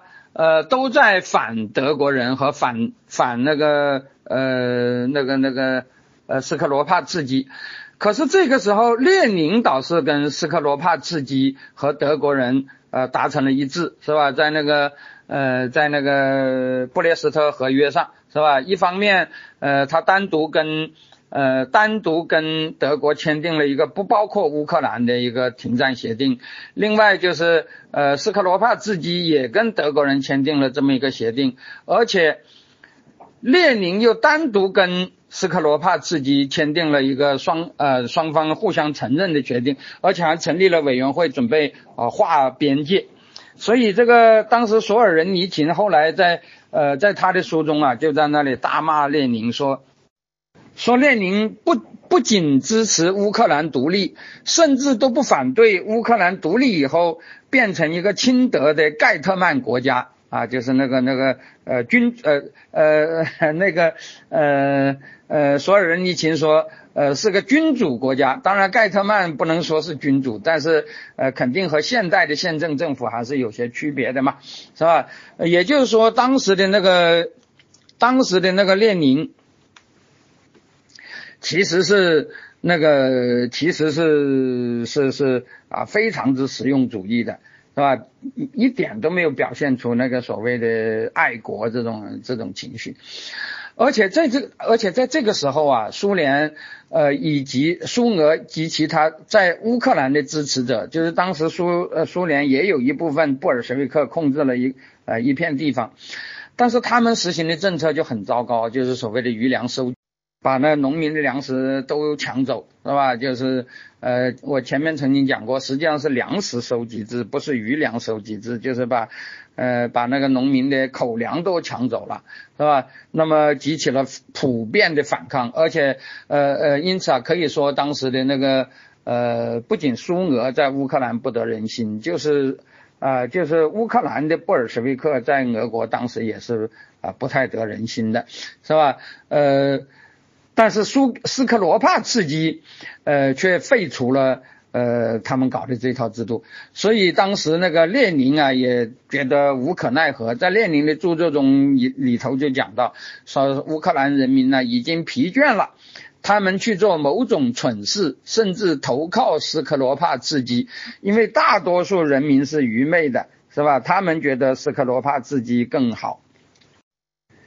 那个一九一八年七月，呃，列宁在全俄苏维埃五大上。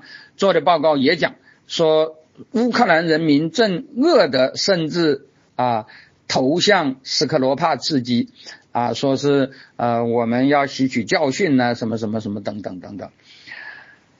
但是列宁对乌政策的出发点完全是实力至上的，是吧？乌克兰政权是左还是右，是否得到人民的认同，甚至对外政策是不是与苏俄协调，这都是次要的。一九一八年十一月，德国战败，盖特曼政府随即垮台啊，彼得留拉他们又发动了一次俄国革命，呃呃呃，乌克兰革命是吧？把盖特曼把那个亲德的呃盖特曼政府给推翻了，那么等于是乌克兰再次出现了左派掌权。是吧？这个等于是，呃，原来的社会民主党和社会革命党的乌克兰同志啊，在德国人走了以后又回来了。但是，列宁可以承认斯克罗帕政权、斯克罗帕自己的政权啊，在德国的那个呃那个那个那个呃威胁下，是吧？反而俄国反反而乌克兰成立了革命政府以后，是吧？对他们原来都是社会民主党的同志，反而是反目成仇。是吧？就是那个啊，就是像那个索尔尼琴当时就呃呃以后就说，是吧？他说那个列宁在呃为了要呃讨好德国人，是吧？呃，甚至连那个呃乌克兰的右派掌权他都欣然接受，但是一旦德国战败了啊，他对乌克兰的左派也举起了屠刀，是吧？就是说呃布克布尔什维克的那点实力比彼得留。呃，布尔什维克的那点实力比彼得留拉的力量稍微大一点了。布布尔什维克马上就越过了他们承认的边界，把自己的政权强加在乌克兰的兄弟们的身上，是吧？那么，呃，这个时候他就啊开始向乌克兰发动进攻了。是实际上，当时苏俄的敌人很多啊，也还不光是彼得留拉，是吧？那么后来。呃，协约国支持的俄罗斯境内的其他呃军队啊，我们把它称同样都称，我们后来按照列宁的立场，把这些军队都叫做白军。其实现在看起来是很成问题的，是吧？呃，这里我要讲啊，苏联红军之所以呃，列宁之所以在内战中取得胜利，很重要的一条就是，其实当时的俄国并不存在着一个与红军对立的。啊，统一的白军势力，如果有这么一个和布尔什维克对立的统一的白军势力，那红军肯定是打不过的，是吧？但是其实问题就在于，当时内战的时候是乱世英雄起四方，呃，跟布尔什维克作战的有形形色色的力量，是吧？有反对，呃，有有反俄的，有反俄的，也有反中，也有反共的。是吧？有反俄的左派啊，也有那个呃亲俄的右派，是吧？在乌克兰境内，当时也有呃支持俄国呃十月革命以前的旧俄国政府的俄罗斯民族主义的军队，像呃大家都知道的南俄的那个呃南俄的那个呃白军啊，包括邓尼金，包括弗兰格尔，是吧？这些人。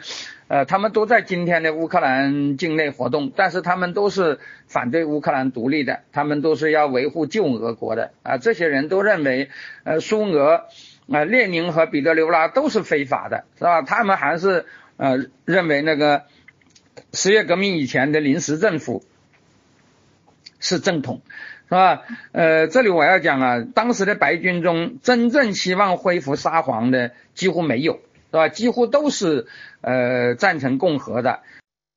正如最近的一个呃那个在俄国最近很很出名的那个呃叫做什么，我现在一下忘记了，一个一个所谓的呃极右布尔什维克，是吧？就是认为那个。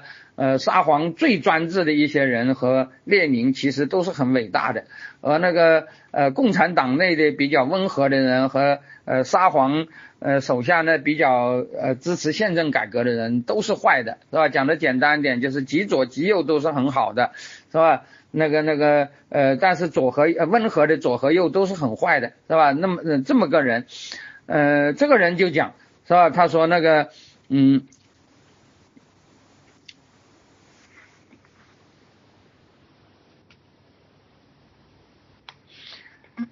这个人就讲说，呃，当时那个呃乌克兰境内的一些那个白军啊，就是那个俄罗斯的白军啊，实际上也是英雄。为什么是英雄呢？因为啊，他们虽然也反列宁，但是他们都是要维护大俄罗斯的，是吧？那么呃，当时这些呃这些人呢，呃，列宁呃呃曾经一度把列宁打得很厉害，是吧？那么当时呃苏联红军为了主要对抗他们。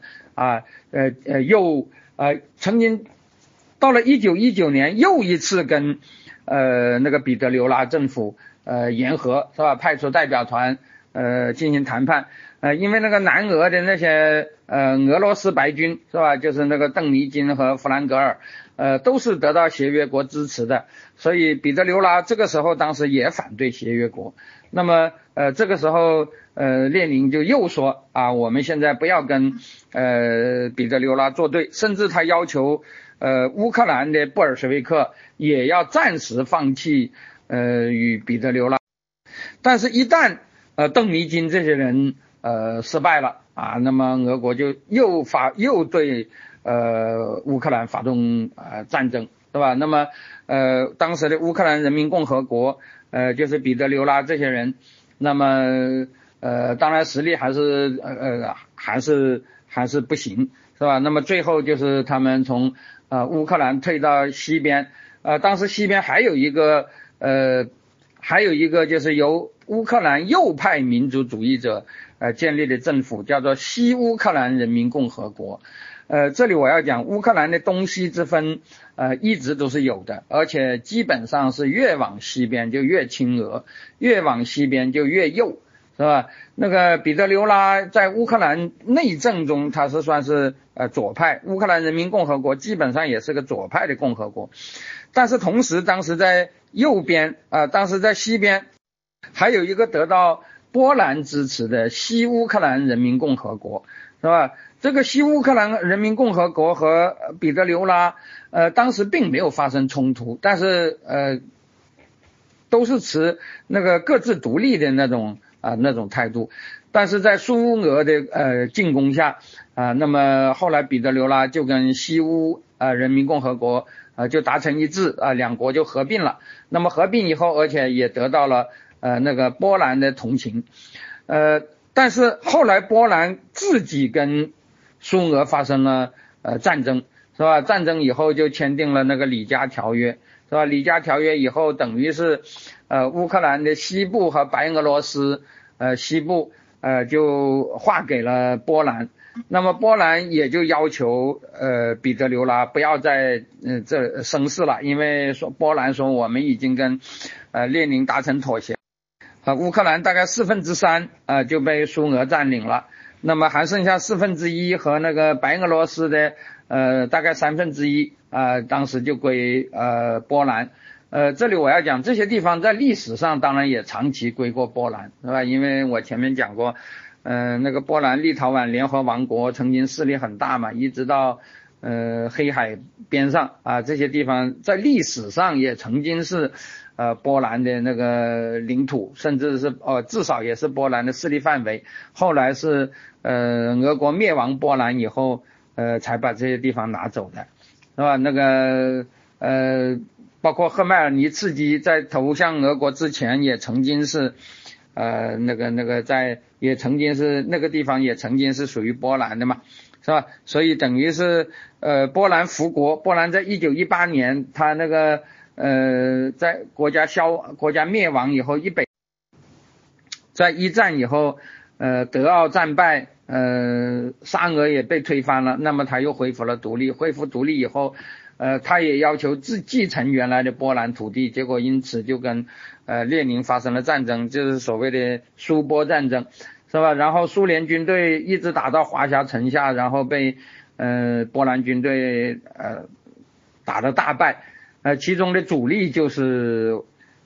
那个哥萨克啊的第一骑兵军是吧？第一骑兵军在俄国内战中所向披靡，但是在进攻波兰的时候，呃，在华沙城下和扎莫西奇这两个地方都被打得大败，啊，就逃走，逃走，后来就签订了里加条约。里加条约是一个对呃波兰相对有利的条约啊，就是把那个呃不仅允许，不仅承认了波兰独立，而且呃把。而且把西呃西乌克兰和西白俄罗斯呃也也划给了波兰，就是历史上呃属于波兰的这些地方也划给了波兰。那么这个时候波兰就要求彼得留拉不要在中间再生事了，是吧？那么等于就是也是等于算是出卖了彼得留拉了，是吧？彼得留拉自己的力量也没有办法跟呃跟那个苏俄抗衡，呃而且在。那个那个，而且在波兰做出这样的态度以后，如果他要继续抵抗，那他跟波兰也要闹翻了，是吧？那么他当然只好同意，那么于是就成了流亡者。呃，后来呃这个呃后来这个呃彼得留拉就流亡到从波兰又流亡到法国啊，最后在法国被暗杀，是吧？现在就成了那个呃现在就成了那个乌克兰的呃民族英雄。呃，但是这里我要提，但是这里我要提到，呃，那个钢铁是怎样炼成的这本小说里头，他讲的就是，呃，保尔，保尔就是一个乌克兰人，但是他是一个乌克兰的布尔什维克，是吧？嗯，那个，呃，那么，呃，在保尔的那个立场上，那么彼得留拉这个，呃，乌克兰独立的，呃，那个那个，呃独，乌克兰独立事业的支持者，当然就是所谓的呃匪帮了。是吧？那么，呃，这个这本小说里头对彼得留拉的很多呃攻击，这当然都是基于这个布尔什维克的立场。但是他有一个问题也是的确存在的，呃，这也是后来布尔呃呃乌克兰呃在西方那里呃在在西方各国的心目中呃有一个顾虑的一个原因，就是在这个时期啊，呃，以彼得留拉为代表的这个乌克兰政府有。排犹倾向，是吧？就是呃，钢铁是怎样炼成的？这本小说里头也讲到那个所谓的彼得留拉凶恶的匪帮，呃，杀害了很多犹太人，是吧？那个呃，这个小说里头有这样的故事。那么呃，在波兰呃，在乌克兰呢，这个哥萨克，我前面已经讲过，乌克兰本身就是呃那个哥萨克人组建的一个国家。那么呃，我们也知道这个。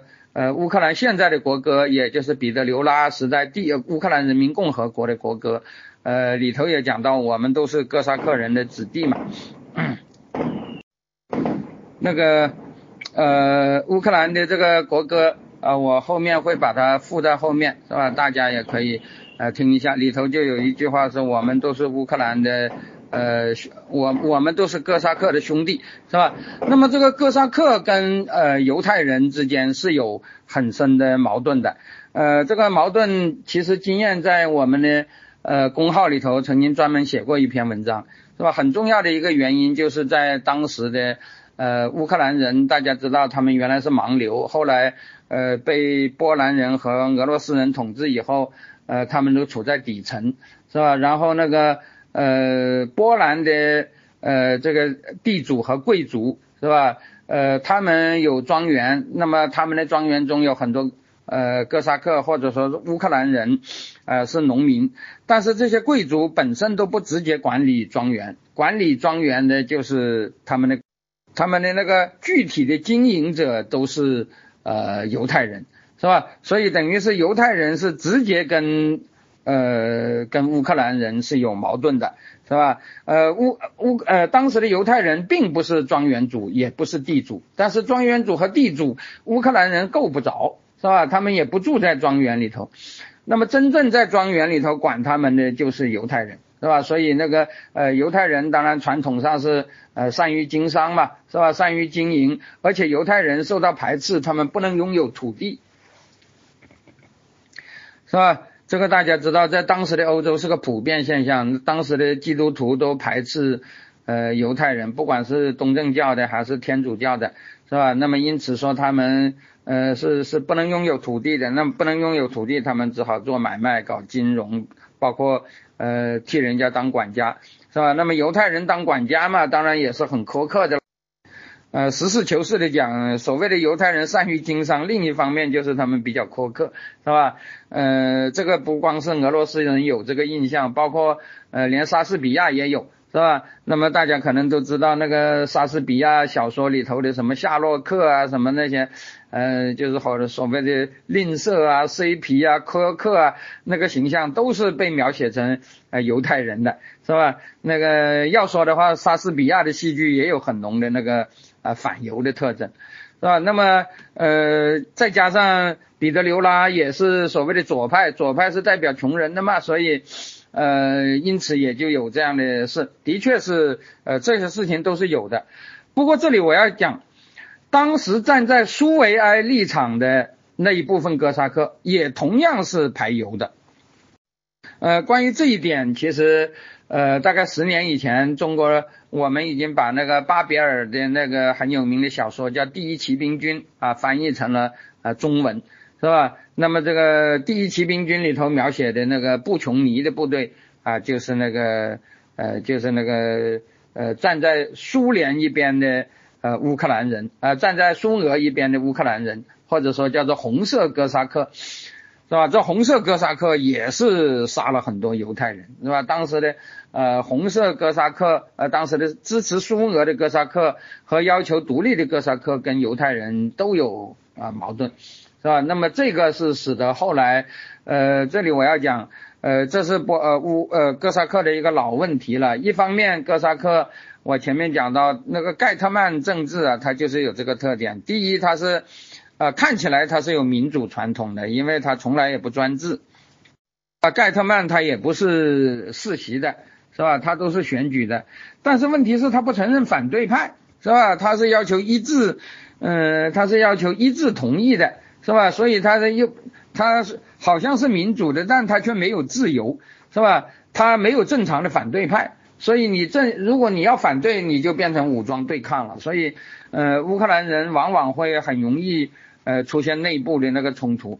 还有一个就是乌克兰跟周边的那些势力，往往都是啊，不管是波兰是俄罗斯呃，不管是俄罗斯、波兰、呃、瑞典、土耳其是吧，都是时好时坏，呃，都是嗯呃依靠一方打击另一方啊，就是呃。呃，这种状态是吧？所以不管他对波兰也好，对俄罗斯也好，嗯，那个那个，当然还有呃，那个那个，在西方很有影响。虽然他们这个民族本身是一个，是吧？犹太人在整个东欧，在整个欧洲都是弱小民族，但是呃，二战以后犹太人。呃，在西方是普遍得到同情的，是吧？再加上犹太人的确是呃经济能力啊什么各方面也比较，所以犹太人的呃那个犹太人的立场也影响到西方的立场，是吧？所以西方对呃乌克兰民族主义也是有些呃也也是有些忌讳的，因为呃历史上他们的那个呃排犹现象。是吧？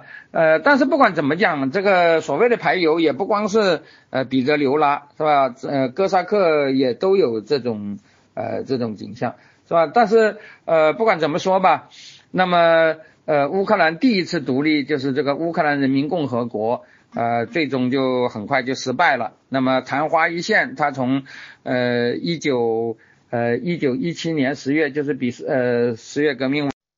几乎我们几乎可以这样讲，就是彼得留拉和列宁是吧？两个人，一个是呃俄罗斯的左派啊，反对沙俄的啊，建立了苏俄是吧？建立了苏维埃俄国，而彼得留拉也是反沙俄的左派啊，但他是乌克兰左派，他建立了拉达的乌克兰，是吧？一个是苏维埃的俄罗斯，一个是拉达的乌克兰，是吧？最后是苏维埃的俄罗斯灭掉了拉达的乌克兰，是吧？那么乌克兰的第一次独立就是乌克兰人民共和国，啊，总共就存在了两年多的时间，但是。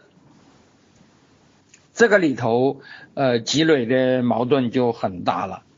那么，从一九一八年，呃，苏联开始在哈尔科夫，呃，不是苏俄开始在哈，呃，这里我要讲，呃，苏联就是苏维埃社会主义共和国联盟，是成立于呃一九二四年，是吧？所以从一九一七年十月革命以后，我们不能说就有苏就有了苏联，是吧？一九一七年到一九二四年。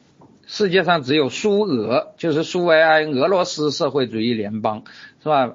当时还没有苏联的，呃，苏联是呃到了一九二四年，有四个加盟共和国，那是最初的四个加盟共和国，呃，形成一个联盟。是吧？那才有了苏联。所谓的四个加盟共和国，就是俄罗斯联邦。呃，俄罗斯本身是个联邦，它又跟其他三个国家，呃，组成了一个更大的联邦，是吧？俄罗斯联邦，呃，苏维埃，呃，不，俄罗斯联邦、乌克兰、白俄罗斯和外南高加索联邦啊，这四个国家成立了苏联。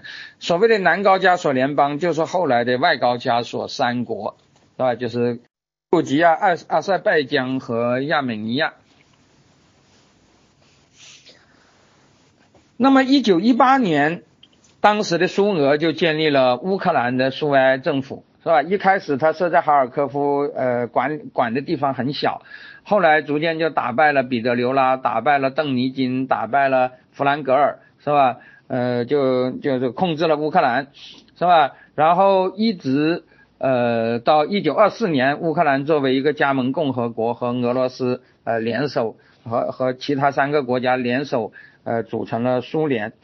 那么这个时期啊，就是在共产党统治下的乌克兰，从一九一八年一直到一九九一年，是吧？就维持了那个那个那个啊七十啊七十年七十多年。这个时候的乌克兰可以说是。既灾难深重，但是同时也得到了不少的好处，是吧？这应该实事求是的讲。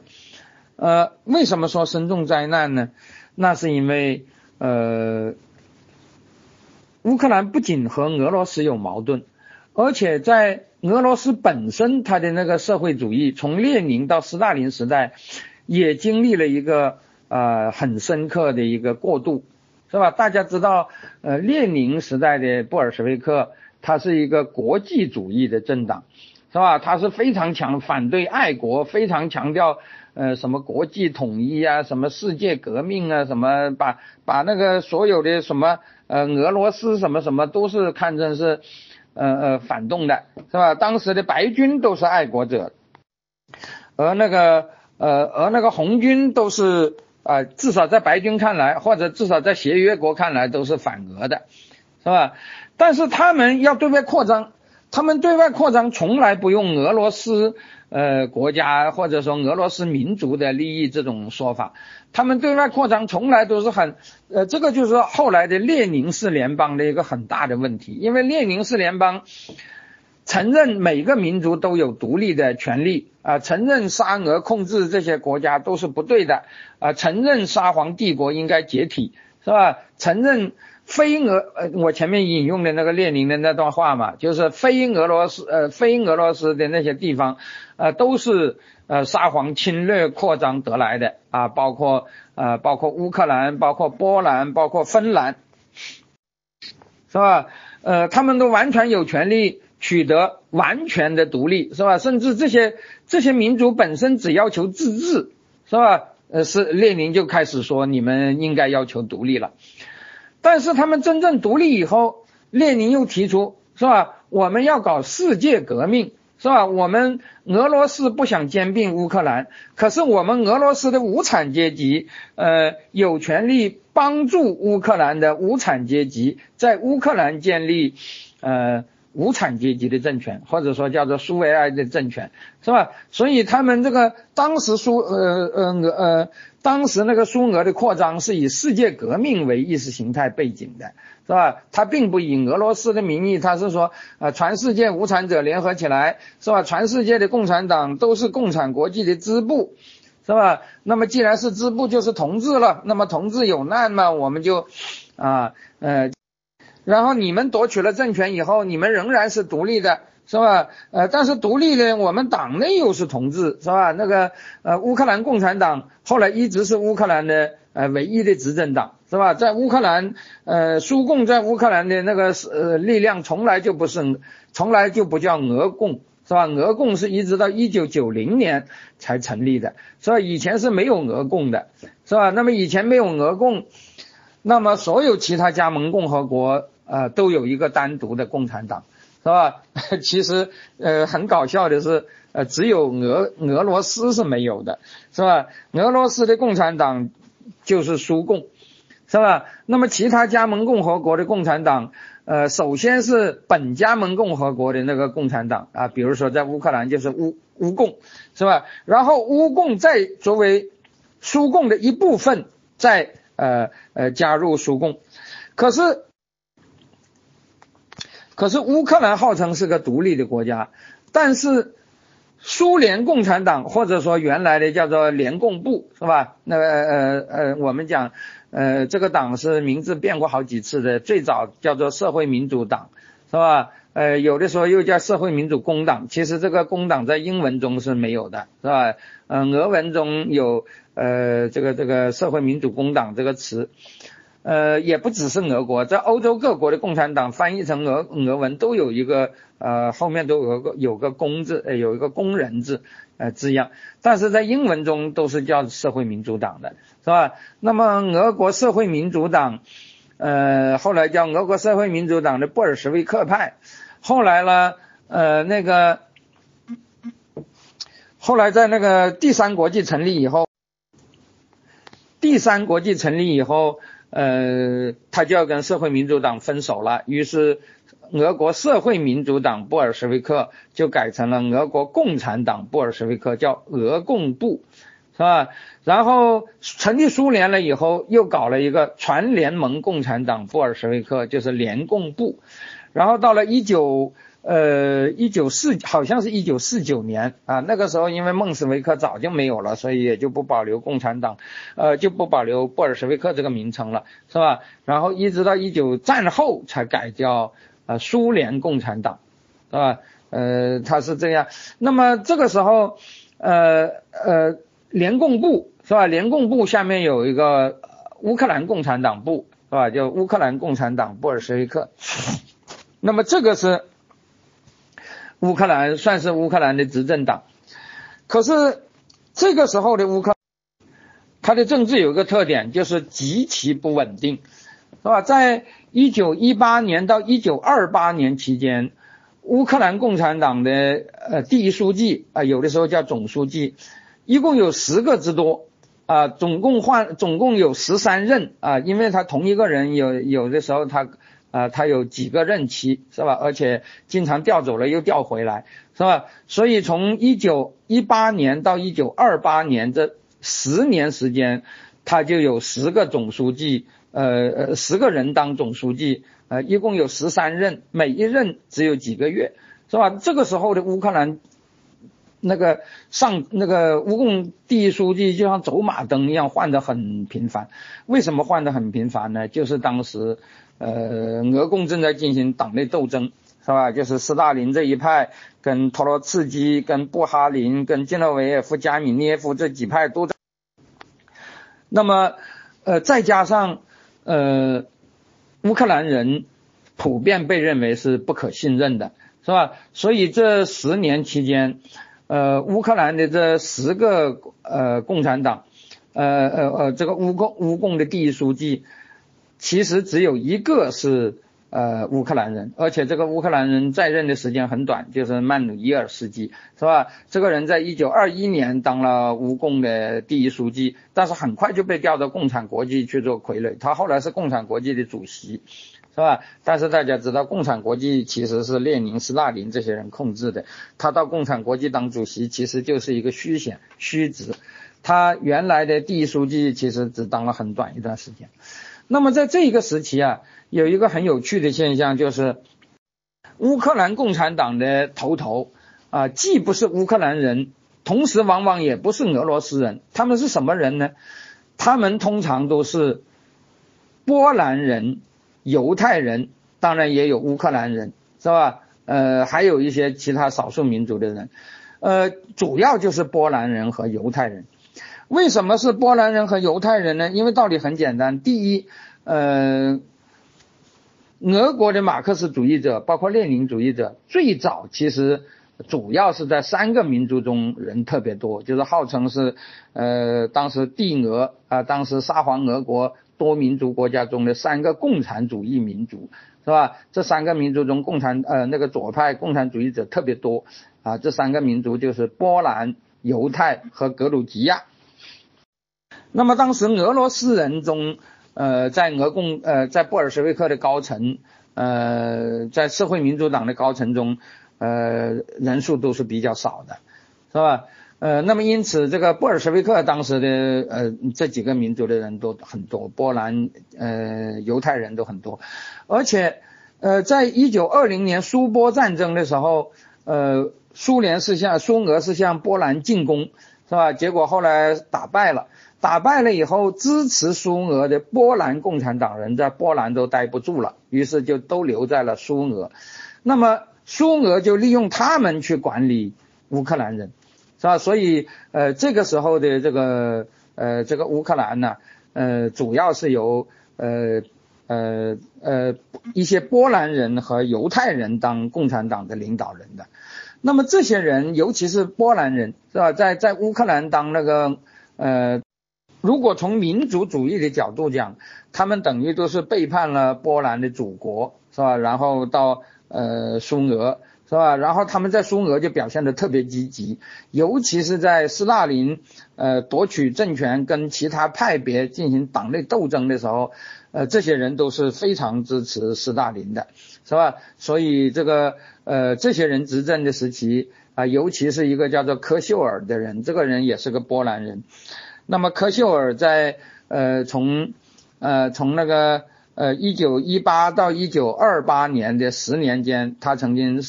两次，呃，他曾经三次，呃，在乌共当第一书记。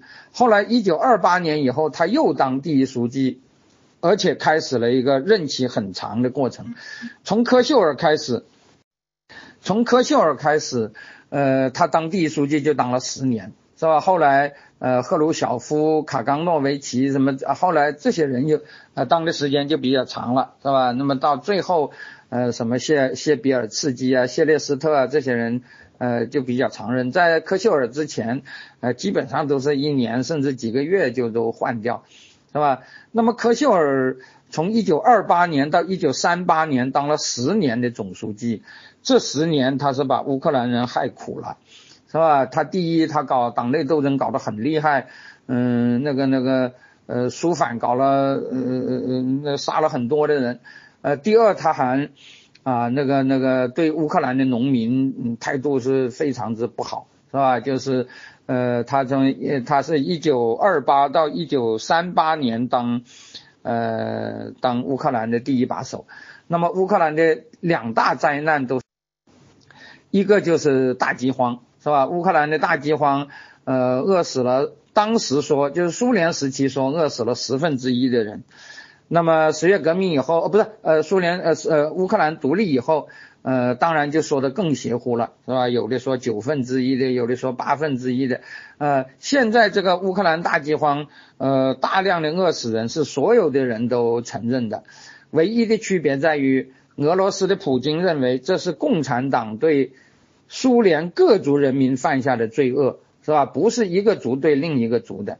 而现在的乌克兰的主流舆论认为，这就是俄罗斯人对乌克兰人的种族灭绝，是吧？那个在二零一三年，呃，当时乌克兰的呃执政的那个总统是个亲俄派，呃，叫做亚努科维奇，是吧？大家可能听说过，这个人在二零一四年的颜色革命中被推翻了，啊，是吧？给这个大饥荒纪念碑，呃，梅德韦杰夫作为俄罗斯总统。呃，给大饥荒纪念碑呃献了花圈，而且好像我记得好像还是做出了呃很高的姿态啊，类似于那个勃兰特在犹太人纪念碑前呃下跪那样，是吧？做了很大的啊很高的姿态。但是在一个问题上他们是有分歧的，就是这个大饥荒呃是呃到底是共产党对各族人民的犯下的罪，还是俄罗斯人？呃，对乌克兰人犯下的罪，是吧？在这一点上，乌克兰的民族主义者，其实包括亚努科维奇那样亲俄的人，当时都是持这个态度的，是吧？就是那个，呃，就是那个俄罗斯人，呃呃，对乌克兰人呃犯下了罪，是吧？但是当时的梅德韦杰夫就已经表示说，这个事情虽然是历史上。虽然是历史上一个非常可耻的事情，但是俄罗斯人本身也是受害者，是吧？呃，这个事情不应该算在俄罗斯人的头上，是吧？应该算在呃斯大林主义的头上，是吧？斯大林主义呃是等于是造成了俄罗斯各国人民的共同灾难，是吧？不是呃俄罗斯人，呃呃不不只是乌克兰人，是吧？但是这个乌克兰的大饥荒有没有对乌克兰人的一种呃那个那个种族的那个情绪呢？是吧？如果你要说没有，呃，的确也有一个问题你是不能解释的，就是为什么在整个这个期间，是吧？我们讲，呃，在那个科科秀尔执政之前，是吧？十年时间就换了十个人，这十个人中只有一个是乌克兰人。那么在乌克兰，呃，在科秀尔执政以后，科秀尔执政长达十年，是吧？就是从一九二八到一九三八年，但是他又是个波兰人，是吧？科秀尔走了以后，换来一个赫鲁晓夫。那么赫鲁晓夫他是乌克兰，呃，他是乌克兰境内出生的，是吧？我前面曾经讲过，中国人有些人说他是乌克兰人，呃，但是他其实不是，他是在乌克兰境内出生的俄罗斯人，是吧？可以说，一直到一九四九年，梅利尼科夫在第一次作为乌克兰人担任乌克兰共产党第一书记。呃，在这之前有一个很短的，就是我前面讲的曼努伊尔斯基，是吧？他只当了一年，是吧？呃，除了曼努伊尔斯基以外，从一九一八年一直到一九四九年，整整三十一年的时间，乌克兰共产党的领导从来就不是乌克兰人。是吧？那么，难道这里头没有对乌克兰人的歧视吗？这当然也是可能说是有的，是吧？所以这个问题只能各自理解了。那么正是因为这个问题，导致了呃苏联时期这个乌克兰和俄罗斯的关系一呃乌克兰人呃对俄罗斯呃一直都是很不满，是吧？呃，但是应该说啊，呃，到了赫鲁晓夫改革以后。啊，这个政策呃也发生了一些变化，是吧？从那个赫鲁晓夫下台以后，呃，从那个梅利尼科夫开始，后来是那个呃那个基里延科、谢列斯特、谢比尔茨基，乃至最后的伊瓦斯科，呃，这后面的这几任就全部都是乌克兰人了。但是乌克兰的问题并没有解决，是吧？以至于后来到了苏联剧变以后，呃，再次变成一个非常严重的。那么这就是我们。呃，下一个呃下一个单元要讲的问题了，也就是和现在的乌克兰关系是直接相关的啊，我们下次再说啊，谢谢大家。